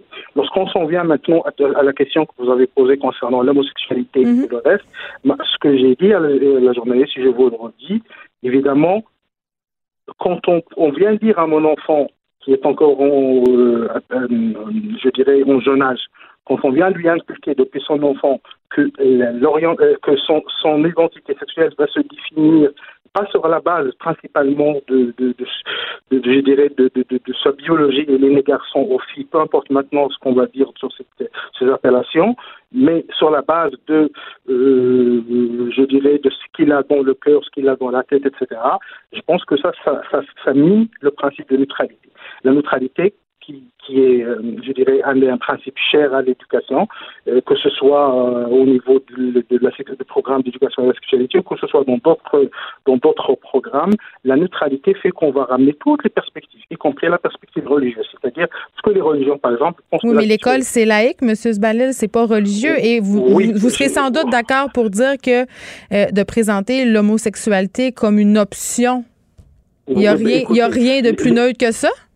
Euh, non, non, non, c'est une option. Mais dans le programme, on ne dit pas que c'est une option. On ne fait pas la promotion de l'homosexualité, là? Si, si, madame, on fait la promotion. Mais voyons donc! Je, je, écoutez, quand je vous dis, je connais le programme par cœur. Et je suis prêt à, même à faire un débat sur le programme, sur le Mais allez-y, où est-ce qu'on fait la promotion de l'homosexualité dans le cours d'éducation sexuelle au Québec? Oui, oui, on fait, le, on fait absolument la promotion. Lorsqu'on dit à l'enfant depuis son jeune âge que, que, lorsqu'on s'attaque, par exemple, ou, ce qu'on appelle ce sujet de stéréotypes familiaux, etc., tout ce que ton père va, ou ta mère va te dire sur ce qui est de ton identité, ben, ce sont des stéréotypes culturels qui n'ont aucun fondement scientifique. Alors on dit à l'enfant, euh, tout ce qui est scientifique, c'est la théorie des gens. D'ailleurs, la théorie des gens qui n'a rien de scientifique, à part le fait qu'il soit promu par plusieurs groupes et plusieurs personnes. Donc c'est ça la promotion qu'on fait. Depuis le plus jeune âge, on va dire à l'enfant, tout ce que te dit ta famille, c'est ça le problème. Le fond du problème ici, c'est ça. Il y aura un conflit de valeurs flagrant entre les valeurs défendues par certaines familles. Je consens à ce qu'il y a une majorité ou une minorité, je ne sais pas, euh, de Québécois qui, qui font des choix pour leurs enfants. On veut avoir les mêmes choix c'est-à-dire les choix d'éduquer nos enfants selon nos façons de voir le monde. Mais sinon, ça, ça c'est pas garanti par la façon dont a été bâti le programme. D'ailleurs, on l'a dit dans notre position, on n'est pas contre, on comprend que le, que, que, le gouvernement veut combattre l'homophobie.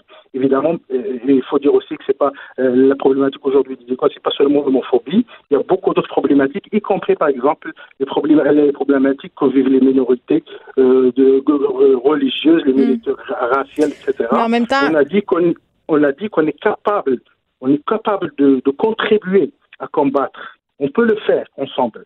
Mais la, pédagogie doit être différente. En même temps, euh, M. Sballet, je pense que est-ce que vous êtes d'accord avec moi pour dire que l'école comme lieu d'enseignement, c'est un lieu qui se doit d'être laïque? On présente les différents points de vue religieux dans le cours d'éthique et culture religieuse et c'est une chose, mais on les présente d'un point de vue objectif et il y a pas, euh, l'école n'a pas à prendre position sur ce qui est bien ou mal en ce qui a trait à l'homosexualité, les questions de genre.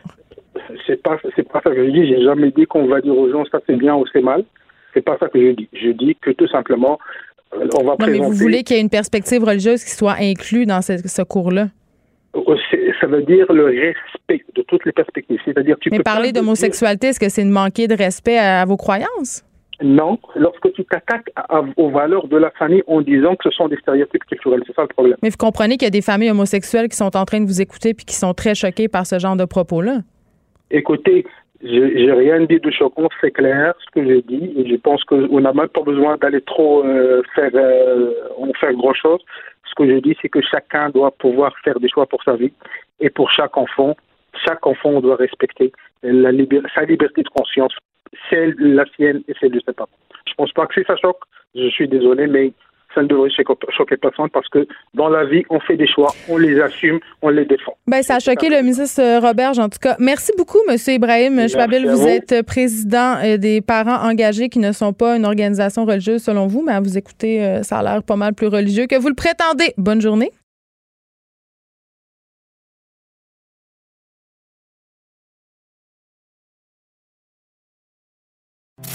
Écrivaine. Blogueuse. Scénariste et animatrice. Geneviève Peterson la Wonder Woman de Cube Radio.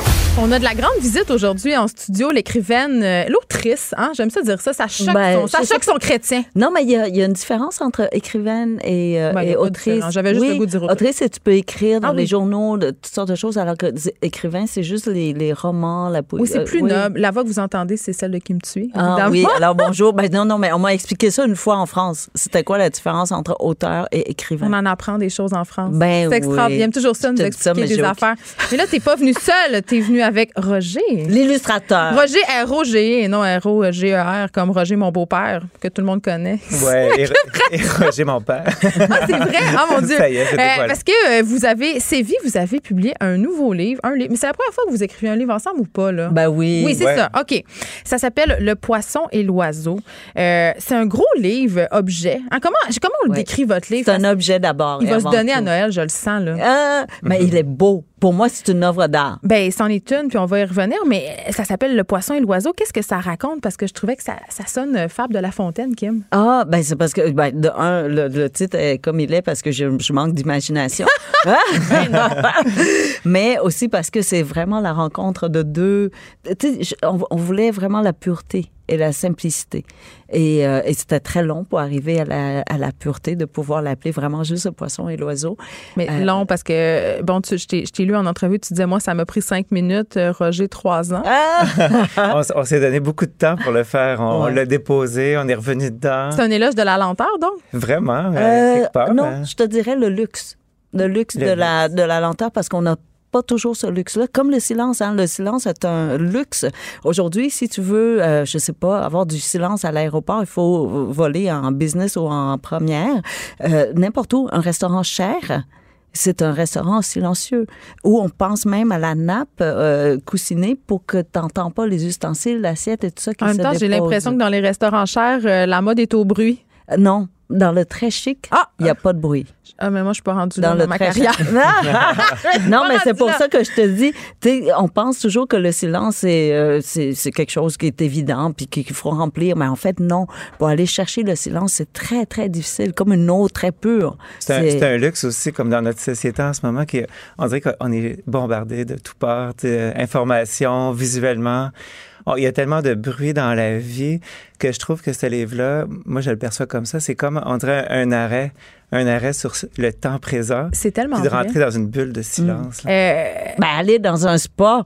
Ben, c'est un peu ça. Ben, c'est Ben, drôle c'est parce ça. que hier, euh, je, je m'étais dit, bon, euh, je vais attendre que mes enfants soient couchés parce que j'avais vu que, bon, euh, c'était des phrases. C'est très poétique. Tu sais. Il y a trois phrases. Ben, il n'y a pas trois phrases, là. Il y, en a, il y en a quand même huit. mais, mais je me suis installée dans mon lit pour lire ça. Puis c'est vrai qu'il y avait quelque chose de. Je ne vais pas dire la méditation pleine conscience parce que c'est un terme que je trouve très galvaudé, mais il y avait quelque chose de méditatif d'un moment à soi. Mais moi, ça m'a beaucoup angoissée parce que justement, Roger, tu l'as bien dit, on est habitué d'être dans une espèce de tourbillon. Puis ce livre-là, ironiquement, puisque c'est un livre, fait une grande place au silence. Au contemplatif, peut-être. Ouais. Donc, euh, chaque dessin va parler. Le dessin lui-même parle. Et c'est C'est de que- l'aquarelle, Roger? Oui, c'est à l'aquarelle. Ouais. Puis de- donc, j'ai enlevé du texte. À chaque fois que Roger me, me présentait les dessins, euh, je- j'enlevais de plus en plus de texte, de plus en plus de mots, parce que le dessin parlait lui-même. Puis On moi, a- c'était la même chose. hein. Quand je lisais le, le texte à Kim, quand elle dépouillait des mots, moi, je dépouillais dans mes images. Fait qu'une chose qu'on s'est arrêté. Hein, parce- Oui, parce que sinon, ça aurait été des pages blanches. Mais c'est ça qui est intéressant, c'est quand les choses deviennent... Ben, il faut le dire aussi, quand, quand les choses sont... L'autre fois, j'ai j'ai employé le thème simple, mais Kim est revenue avec non, elle dit c'est pas simple, elle dit c'est pur. Mais c'est vrai que ça devient super complexe, mettre peu de mots, mettre peu d'images, parce que tout devient important, le, le blanc devient important, le silence, le non-dit, Chaque chaque, mot. chaque mot. ne serait-ce que juste l'article. Est-ce qu'on dit le poisson et l'oiseau ou est-ce qu'on dit juste poisson et oiseau? Euh, Juste ça. Il y, a, il y a une décision à prendre. Et vraiment, le, oui, le, le- le luxe, la richesse du temps euh, nous a... Ben, en tout cas, on l'a prise. La, la richesse. On s'est donné ce luxe-là. Ouais. Ce livre-là, ça raconte l'histoire euh, d'une rencontre entre deux créatures. euh, ben, la Très rencontre différentes. Improbable. Un oiseau, un poisson, on va se le dire. C'est pas un match parfait. Non? Euh, Parlez-moi de votre rencontre à vous. Ah, c'est une aussi, métaphore ça, de votre rencontre, ce livre-là? Moi, je veux, je veux en venir à ça. Ben, D'ailleurs, on parle de poissons, d'oiseaux. Il y a, il y a une, une personne qui, m'avait demandé, après une conférence avec elle dit Toi, est-ce que tu es plus euh, le poisson ou l'oiseau? Ouais. Puis, tu sais, spontanément, j'ai répondu Je suis le poisson. Puis plus tard, je me suis dit Pourquoi j'ai dit ça?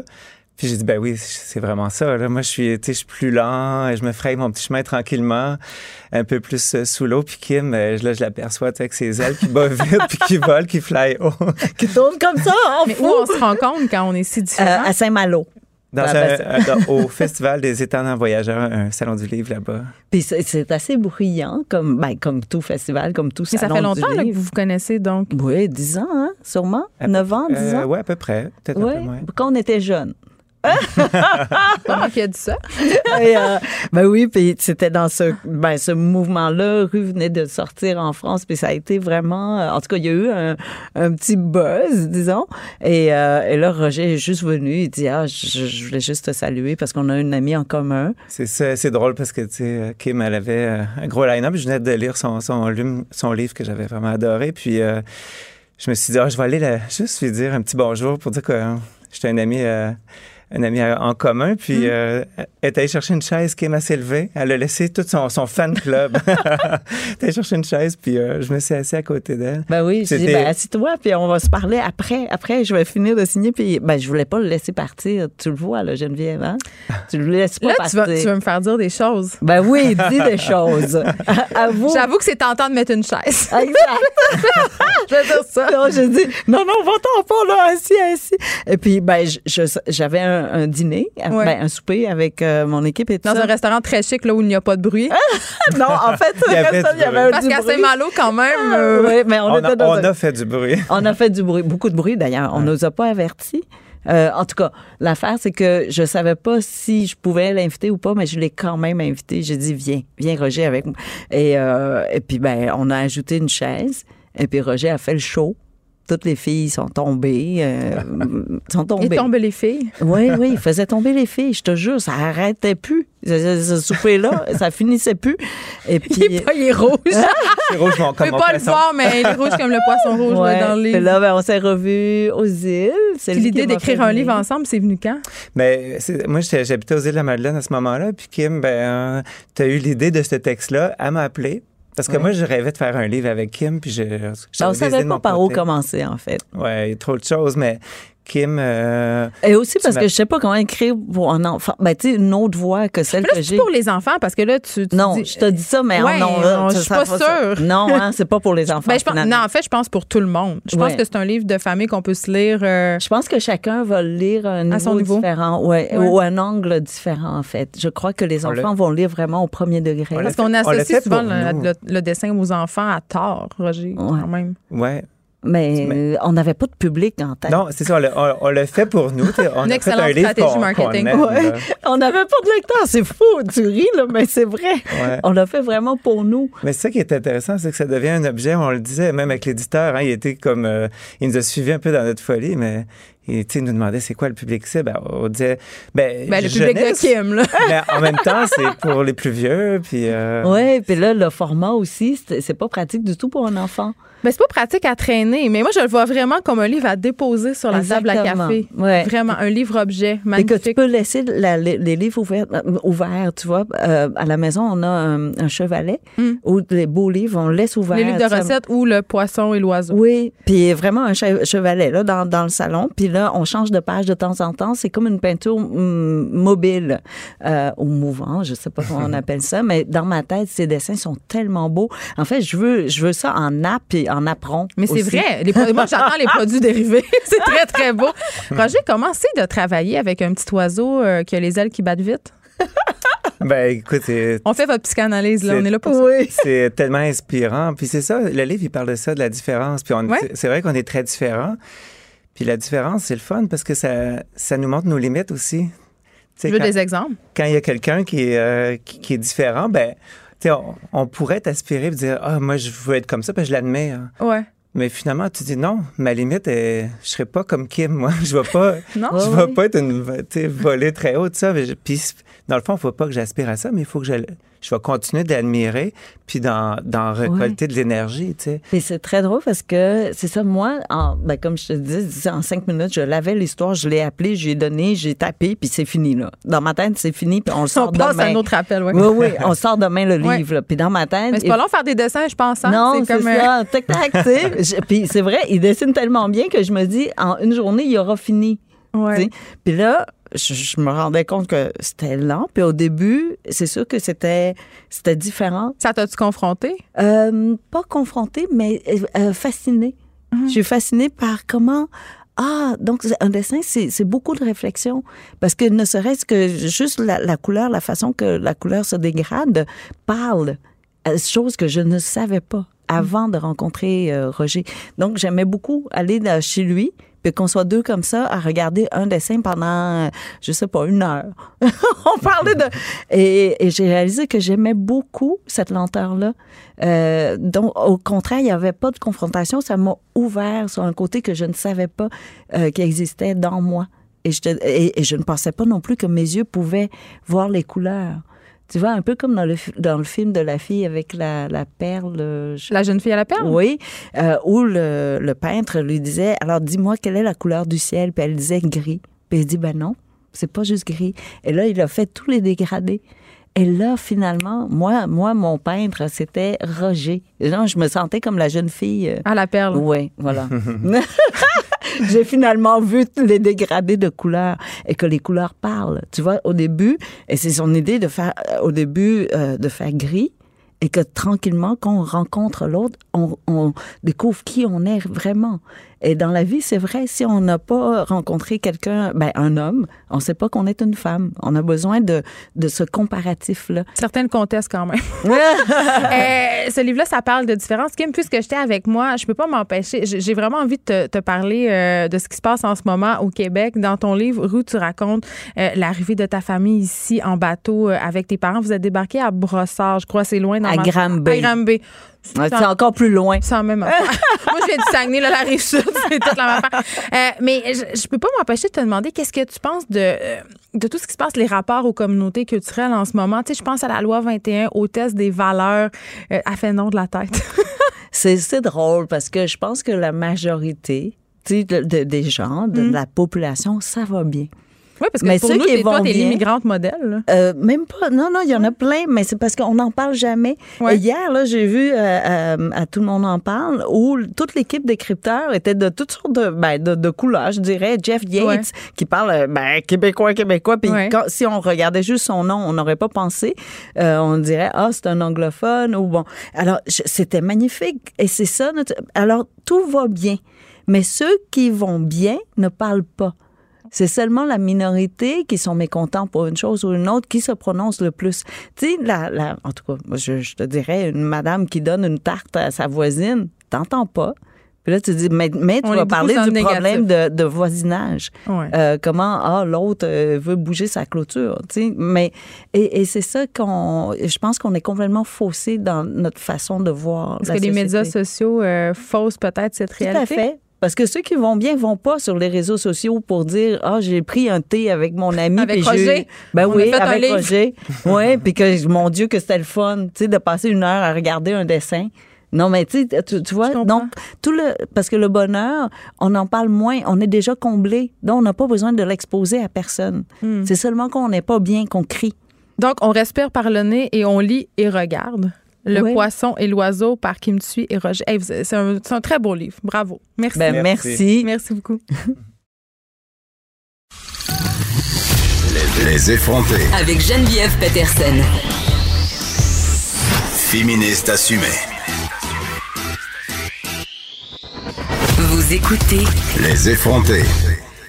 La rougeole, euh, une infection qui est en recrudescence depuis peu, possiblement et même assez probablement à cause du mouvement anti-vaccin. Et là, selon une étude publiée jeudi dernier dans la revue scientifique Science, elle serait euh, dix fois plus mortelle que prévu. J'en parle avec Carl West, qui est microbiologiste et spécialiste en maladies infectieuses à l'hôpital général juif euh, à Montréal. Bonjour, Monsieur West.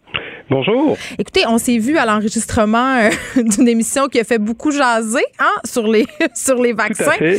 Euh, et j'avais envie de, de vous avoir à la mienne pour qu'on poursuive un petit peu la discussion parce que j'ai l'impression que euh, en ce qui a trait à la rougeole en ce moment, on connaît bon évidemment la recrudescence dont je viens de parler qui est due un peu au laxisme de certaines personnes qui se pensent protégées.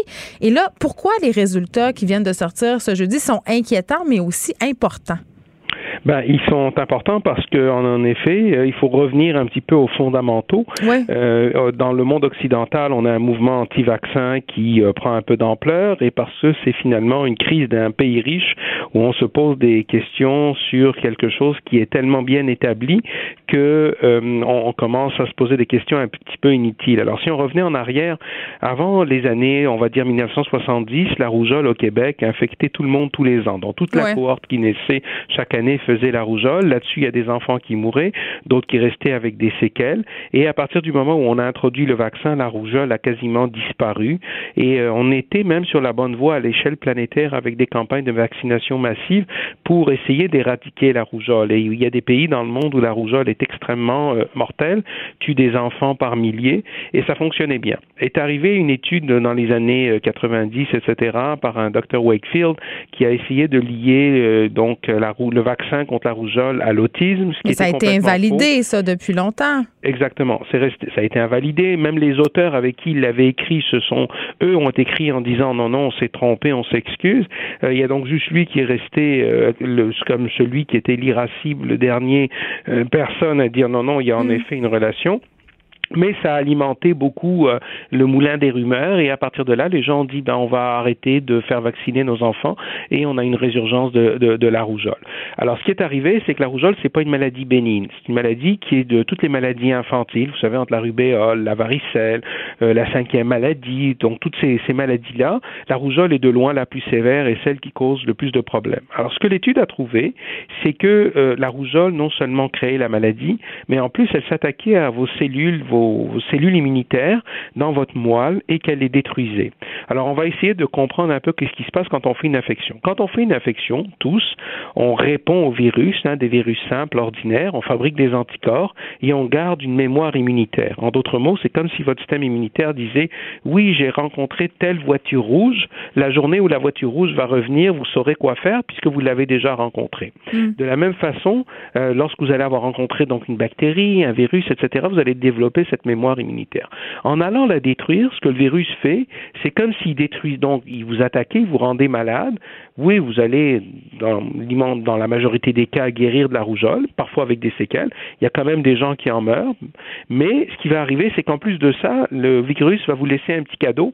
Il va vous détruire une partie de votre mémoire immunitaire qui fait que ce que vous avez appris en rencontrant un paquet d'autres microbes va être comme effacé et il va falloir que vous repartiez à zéro à l'avenir. Donc, le virus a comme un impact bien plus important qu'on pensait qu'il avait euh, lorsqu'on voyait les cas de rougeole et peut-être c'est ce qui explique dans les pays en voie de développement pourquoi les enfants des fois meurent pas tout de suite de la rougeole mais d'infections bactériennes secondaires à la rougeole, où non seulement la rougeole a fait son dégât, ils survivent à la rougeole, mais là, ils ont un système immunitaire qui est un peu affaibli, et lorsqu'ils font une pneumonie avec une bactérie, on va dire le pneumocoque ou n'importe quoi, là, ils risquent de mourir parce que le virus a, laissé, si vous voulez, un héritage à votre système immunitaire. OK. Euh, on comprend bien l'importance de la vaccination. Puis là, je veux pas qu'on rentre euh, dans le dossier. Est-ce que les parents qui font pas vacciner leurs enfants sont irresponsables? Je veux qu'on se parle des parents euh, qui ont des réserves par rapport au calendrier de vaccination parce que, corrigez-moi si je me trompe, docteur, mais le vaccin contre la rougeole, c'est, il est inclus dans le fameux RRO. Et ça fait peur à bien des parents parce que c'est beaucoup. Ben, c'est beaucoup et c'est pas beaucoup. Alors, ce qu'il faut savoir, c'est que quand même, même si on pense qu'on donne beaucoup de vaccins en même temps, on n'en donne pas tant que ça. Puis on en donne à un système qui est immunitaire, qui est immature. C'est un peu comme si vous me disiez, vous savez, quand on rentre à l'école en première année ou en maternelle, ben on va juste apprendre à dessiner parce que apprendre à compter, apprendre à écrire, apprendre à dessiner, apprendre à parler, c'est trop. Hmm. Alors, à cet âge-là, habituellement, on est comme une éponge. Alors, votre système immunitaire, il est comme une éponge aussi. Il est capable d'absorber un certain nombre de choses. Mais en dépit de ça, vous savez, les vaccins, même dans les vaccins, dans la fabrication des vaccins, on se limite des fois à un certain nombre de choses pour ne justement pas complètement inonder le système immunitaire. Un exemple parfait de ça, c'est par exemple le, vaccin contre la grippe. On vous donne pas tous les virus possibles que vous pouvez avoir contre la grippe, on en met juste quatre. L'autre vaccin, c'est le vaccin contre la méningite qui est dû à une bactérie qui s'appelle le pneumocoque, ce qu'on appelle le vaccin, le Prevnar 13. Ça contient ce qu'on appelle 13 sérotypes d'une bactérie qui en contient 100. Mais on prend les 13 plus fréquentes en vous disant, ben, en vous donnant les 13 plus fréquentes, on va couvrir 97-98% des, de ceux qui sont problématiques parce qu'on ne va pas vous donner les 100, parce que si on essaie de vous inonder de trop d'informations, c'est pas bon non plus pour votre système immunitaire. Alors, même quand on donne des vaccins, les gens y pensent à ça. Alors, il faut pas penser que le système immunitaire n'est pas capable d'absorber le MMR après avoir. Puis vous avez un calendrier, c'est vrai, on donne des, des vaccins hexavalents, etc. à deux mois, quatre mois, six mois. Mais mais ce que je veux dire, c'est on donne quand même un nombre relativement limité de vaccins. Puis on les donne aussi dans une séquence où on veut protéger rapidement les enfants contre des choses qui sont le plus problématiques pour eux. C'est-à-dire quand vous êtes jeunes jeunes à la première année de vie, il y a des choses très problématiques dont on veut vous protéger. Exemple, la méningite. Méningite néonatale, c'est très mortel. Puis quand c'est pas mortel parce que le cerveau est en développement intense, ça laisse des séquelles pour toute la vie à ces enfants-là. Ils vont avoir des retards mentaux pour le restant de leur jour. Donc, ça a un impact majeur sur la vie d'un individu. Alors, faut vous protéger contre des choses importantes, puis des choses qu'on va dire entre guillemets qu'on peut attendre, on va les décaler un petit peu. Hmm. Ce que je comprends, en fait, on va devoir se laisser là-dessus, euh, M. West, c'est qu'il y a plus d'avantages à vacciner ses enfants qu'à ne pas les vacciner. Définitivement. Merci beaucoup de nous avoir parlé. Vous êtes microbiologiste pardon, et spécialiste en maladies infectieuses à l'hôpital général juif à Montréal. On vous parlait parce qu'il y a une étude qui a été publiée jeudi dernier qui nous révèle que la rougeole qui connaît une recrudescence serait dix fois plus mortelle que prévu. Merci beaucoup. Geneviève Peterson, la seule effrontée qui sait se faire aimer. Jusqu'à 15. Vous écoutez Les effrontés. On se parle de l'utilisation des substances hallucinogènes en thérapie et euh, cette utilisation-là intéresse de plus en plus de professionnels en santé mentale, dont le psychologue montréalais Joe Flanders. Bonjour, Monsieur Flanders. Est-ce que Monsieur Flanders est en ligne? Oui, je suis Oui, OK, vous m'avez fait peur. Euh, oui, je vous entends très bien. Écoutez, euh, on se parle euh, de la, du traitement de certaines pathologies mentales avec des substances hallucinogènes. On parle MDMA, champignons magiques, LSD. Et là, c'est quand même un peu difficile à comprendre pour beaucoup de personnes qu'on utilise des drogues pour soigner des troubles mentaux quand on n'arrête pas de parler que ces mêmes drogues-là peuvent les déclencher, les favoriser. on peut-tu faire un peu la lumière là-dessus? Là?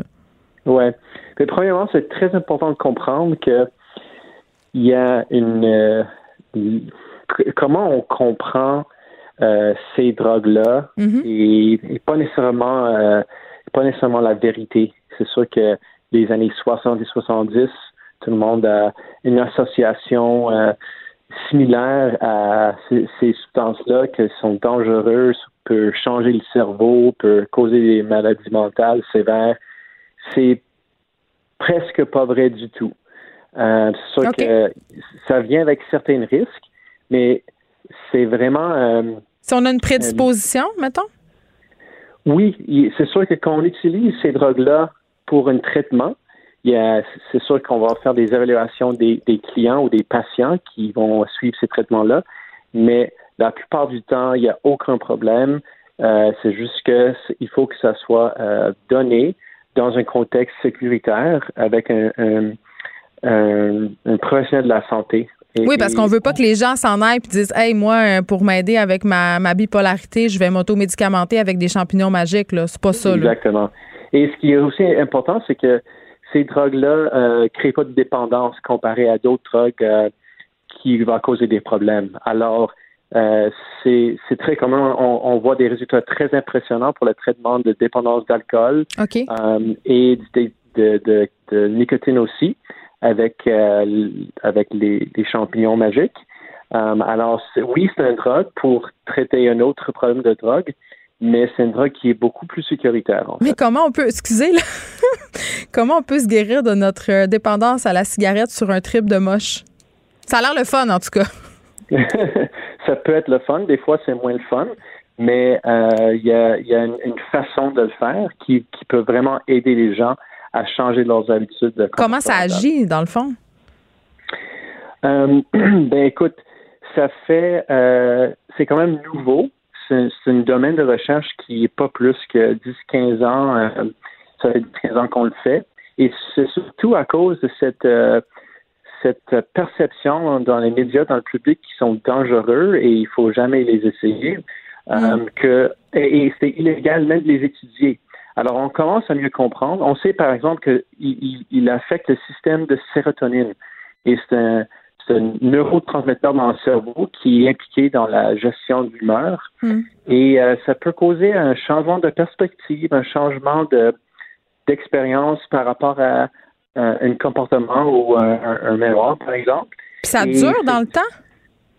Oui, ben le traitement, quand tu prends euh, le psilocybine, qui est le, le, le, le, substance qui est dans les, champignons, euh, le traitement va, va, va, durer 6 à 8 heures euh, à la fois. Et souvent, on fait ça deux, trois, deux, trois fois.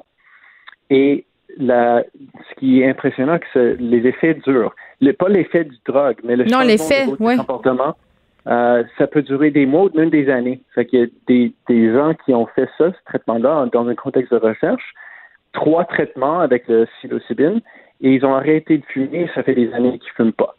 C'est ça qui est intéressant. Là, vous parlez d'alcool, vous parlez euh, de nicotine, mais est-ce que ça peut être utile avec d'autres euh, pathologies qui sont en lien avec la santé mentale?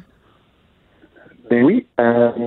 Ben, juste pour finir la discussion sur la dépendance, il y a un gros problème d'opioïdes, des drogues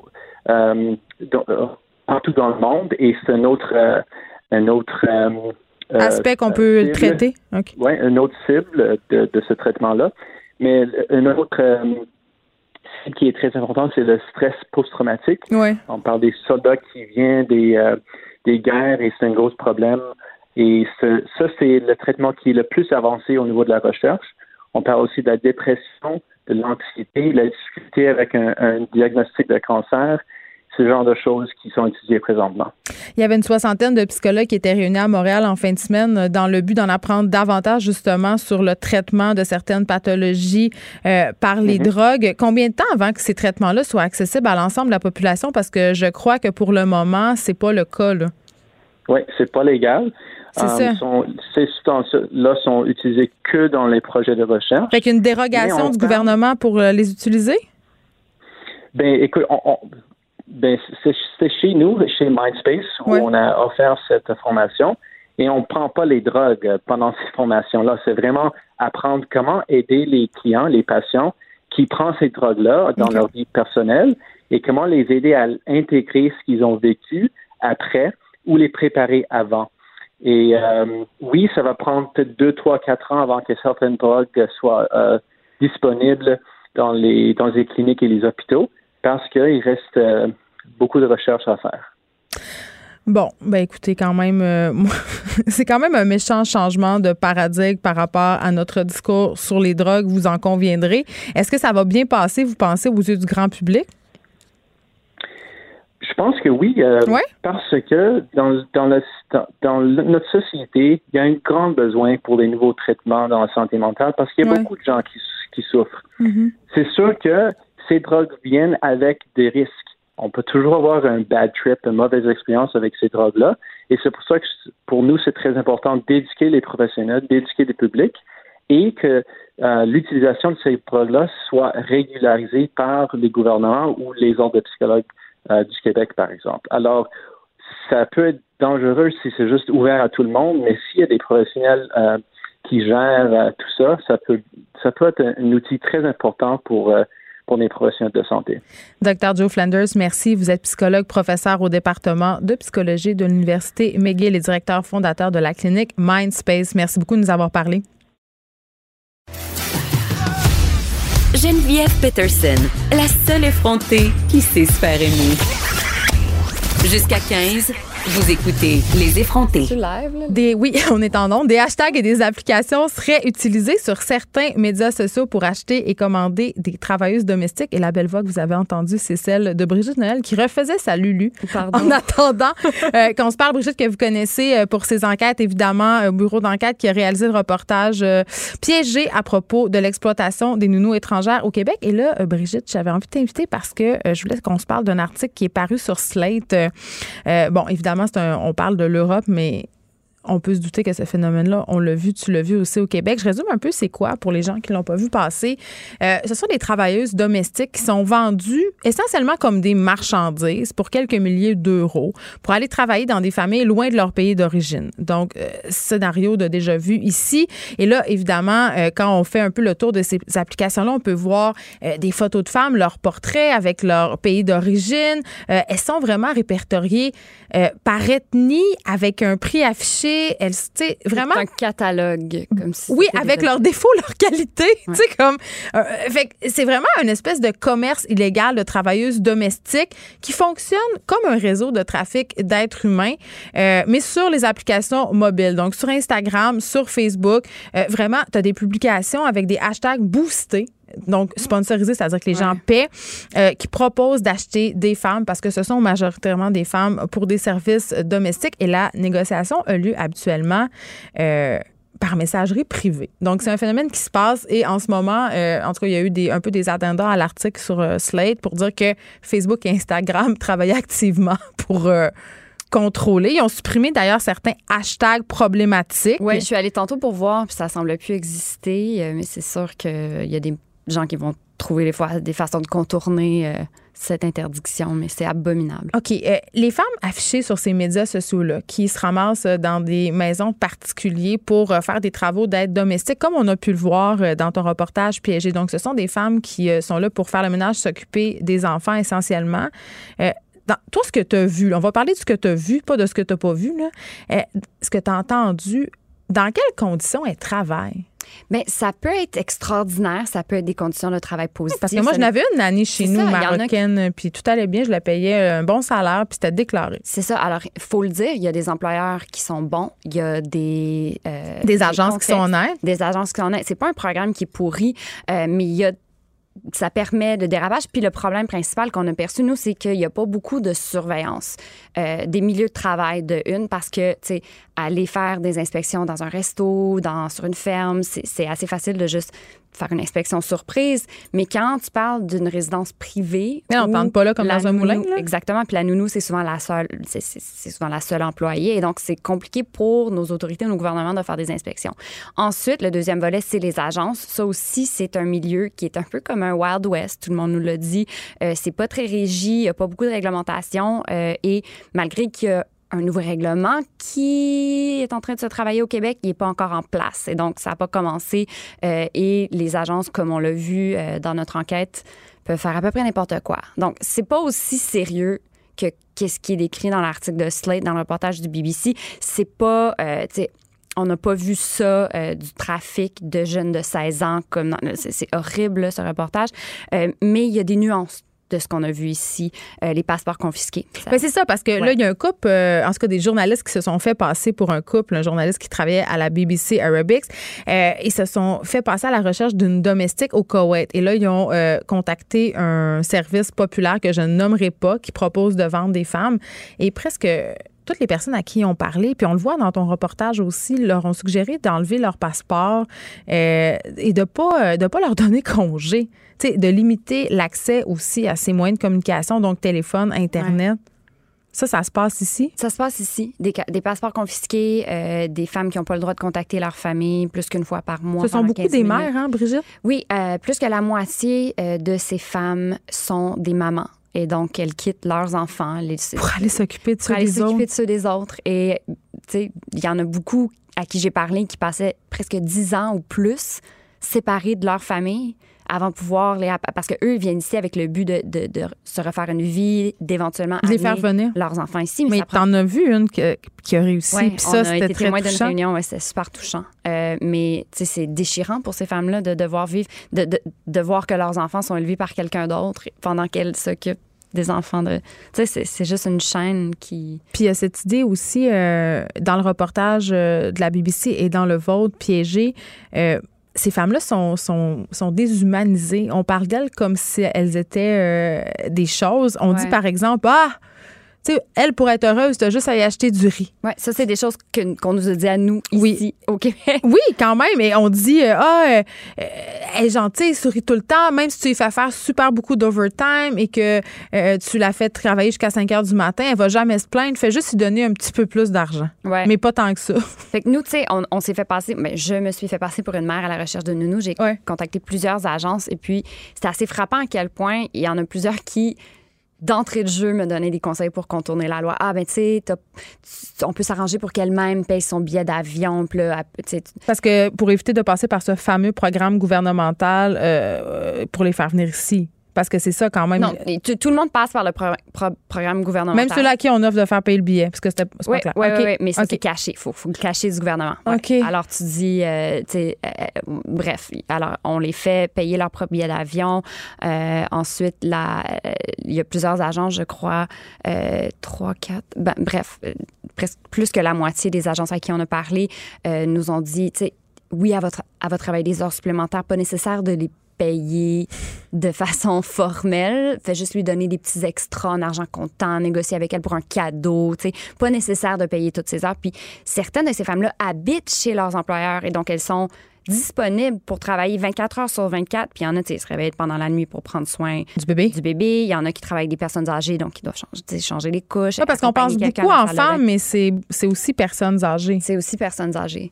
Et donc, euh, ces femmes-là, tu sais, elles sont disponibles 24 heures sur 24, mais elles ne sont payées que le salaire minimum pour 8 heures par jour max. Et donc, tu sais, si tu comptabilise toutes les heures qu'elles ont fait au courant de la semaine, c'est souvent genre 5-6 de l'heure. Puis l'argument qu'on nous sert tout le temps, euh, de toute façon, il n'y a pas de Québécoise qui veut faire ça. C'est ça, c'est ça. Et on nous faisait souvent miroiter ça quand on appelait les agences. Ah ben tu trouveras personne ici qui va faire ça pour un bob. Tu sais, faut être ailleurs. Ces femmes-là ont travaillé dans les pays arabes ou en Asie de l'Est. Elles sont habituées de travailler très fort pour peu d'argent. Fait que c'est les, les employés parfaits. Ça va être pas cher pour vous. Tu sais, c'était complètement déshumanisant, déshumanisant. Et la ligne que tu as dit tantôt, je demandais, ah, est-ce qu'elle mange avec nous? Tu sais, elle fait partie de la famille. Ah, en autant que tu as du riz chez toi, elle va être bien contente. C'était choquant.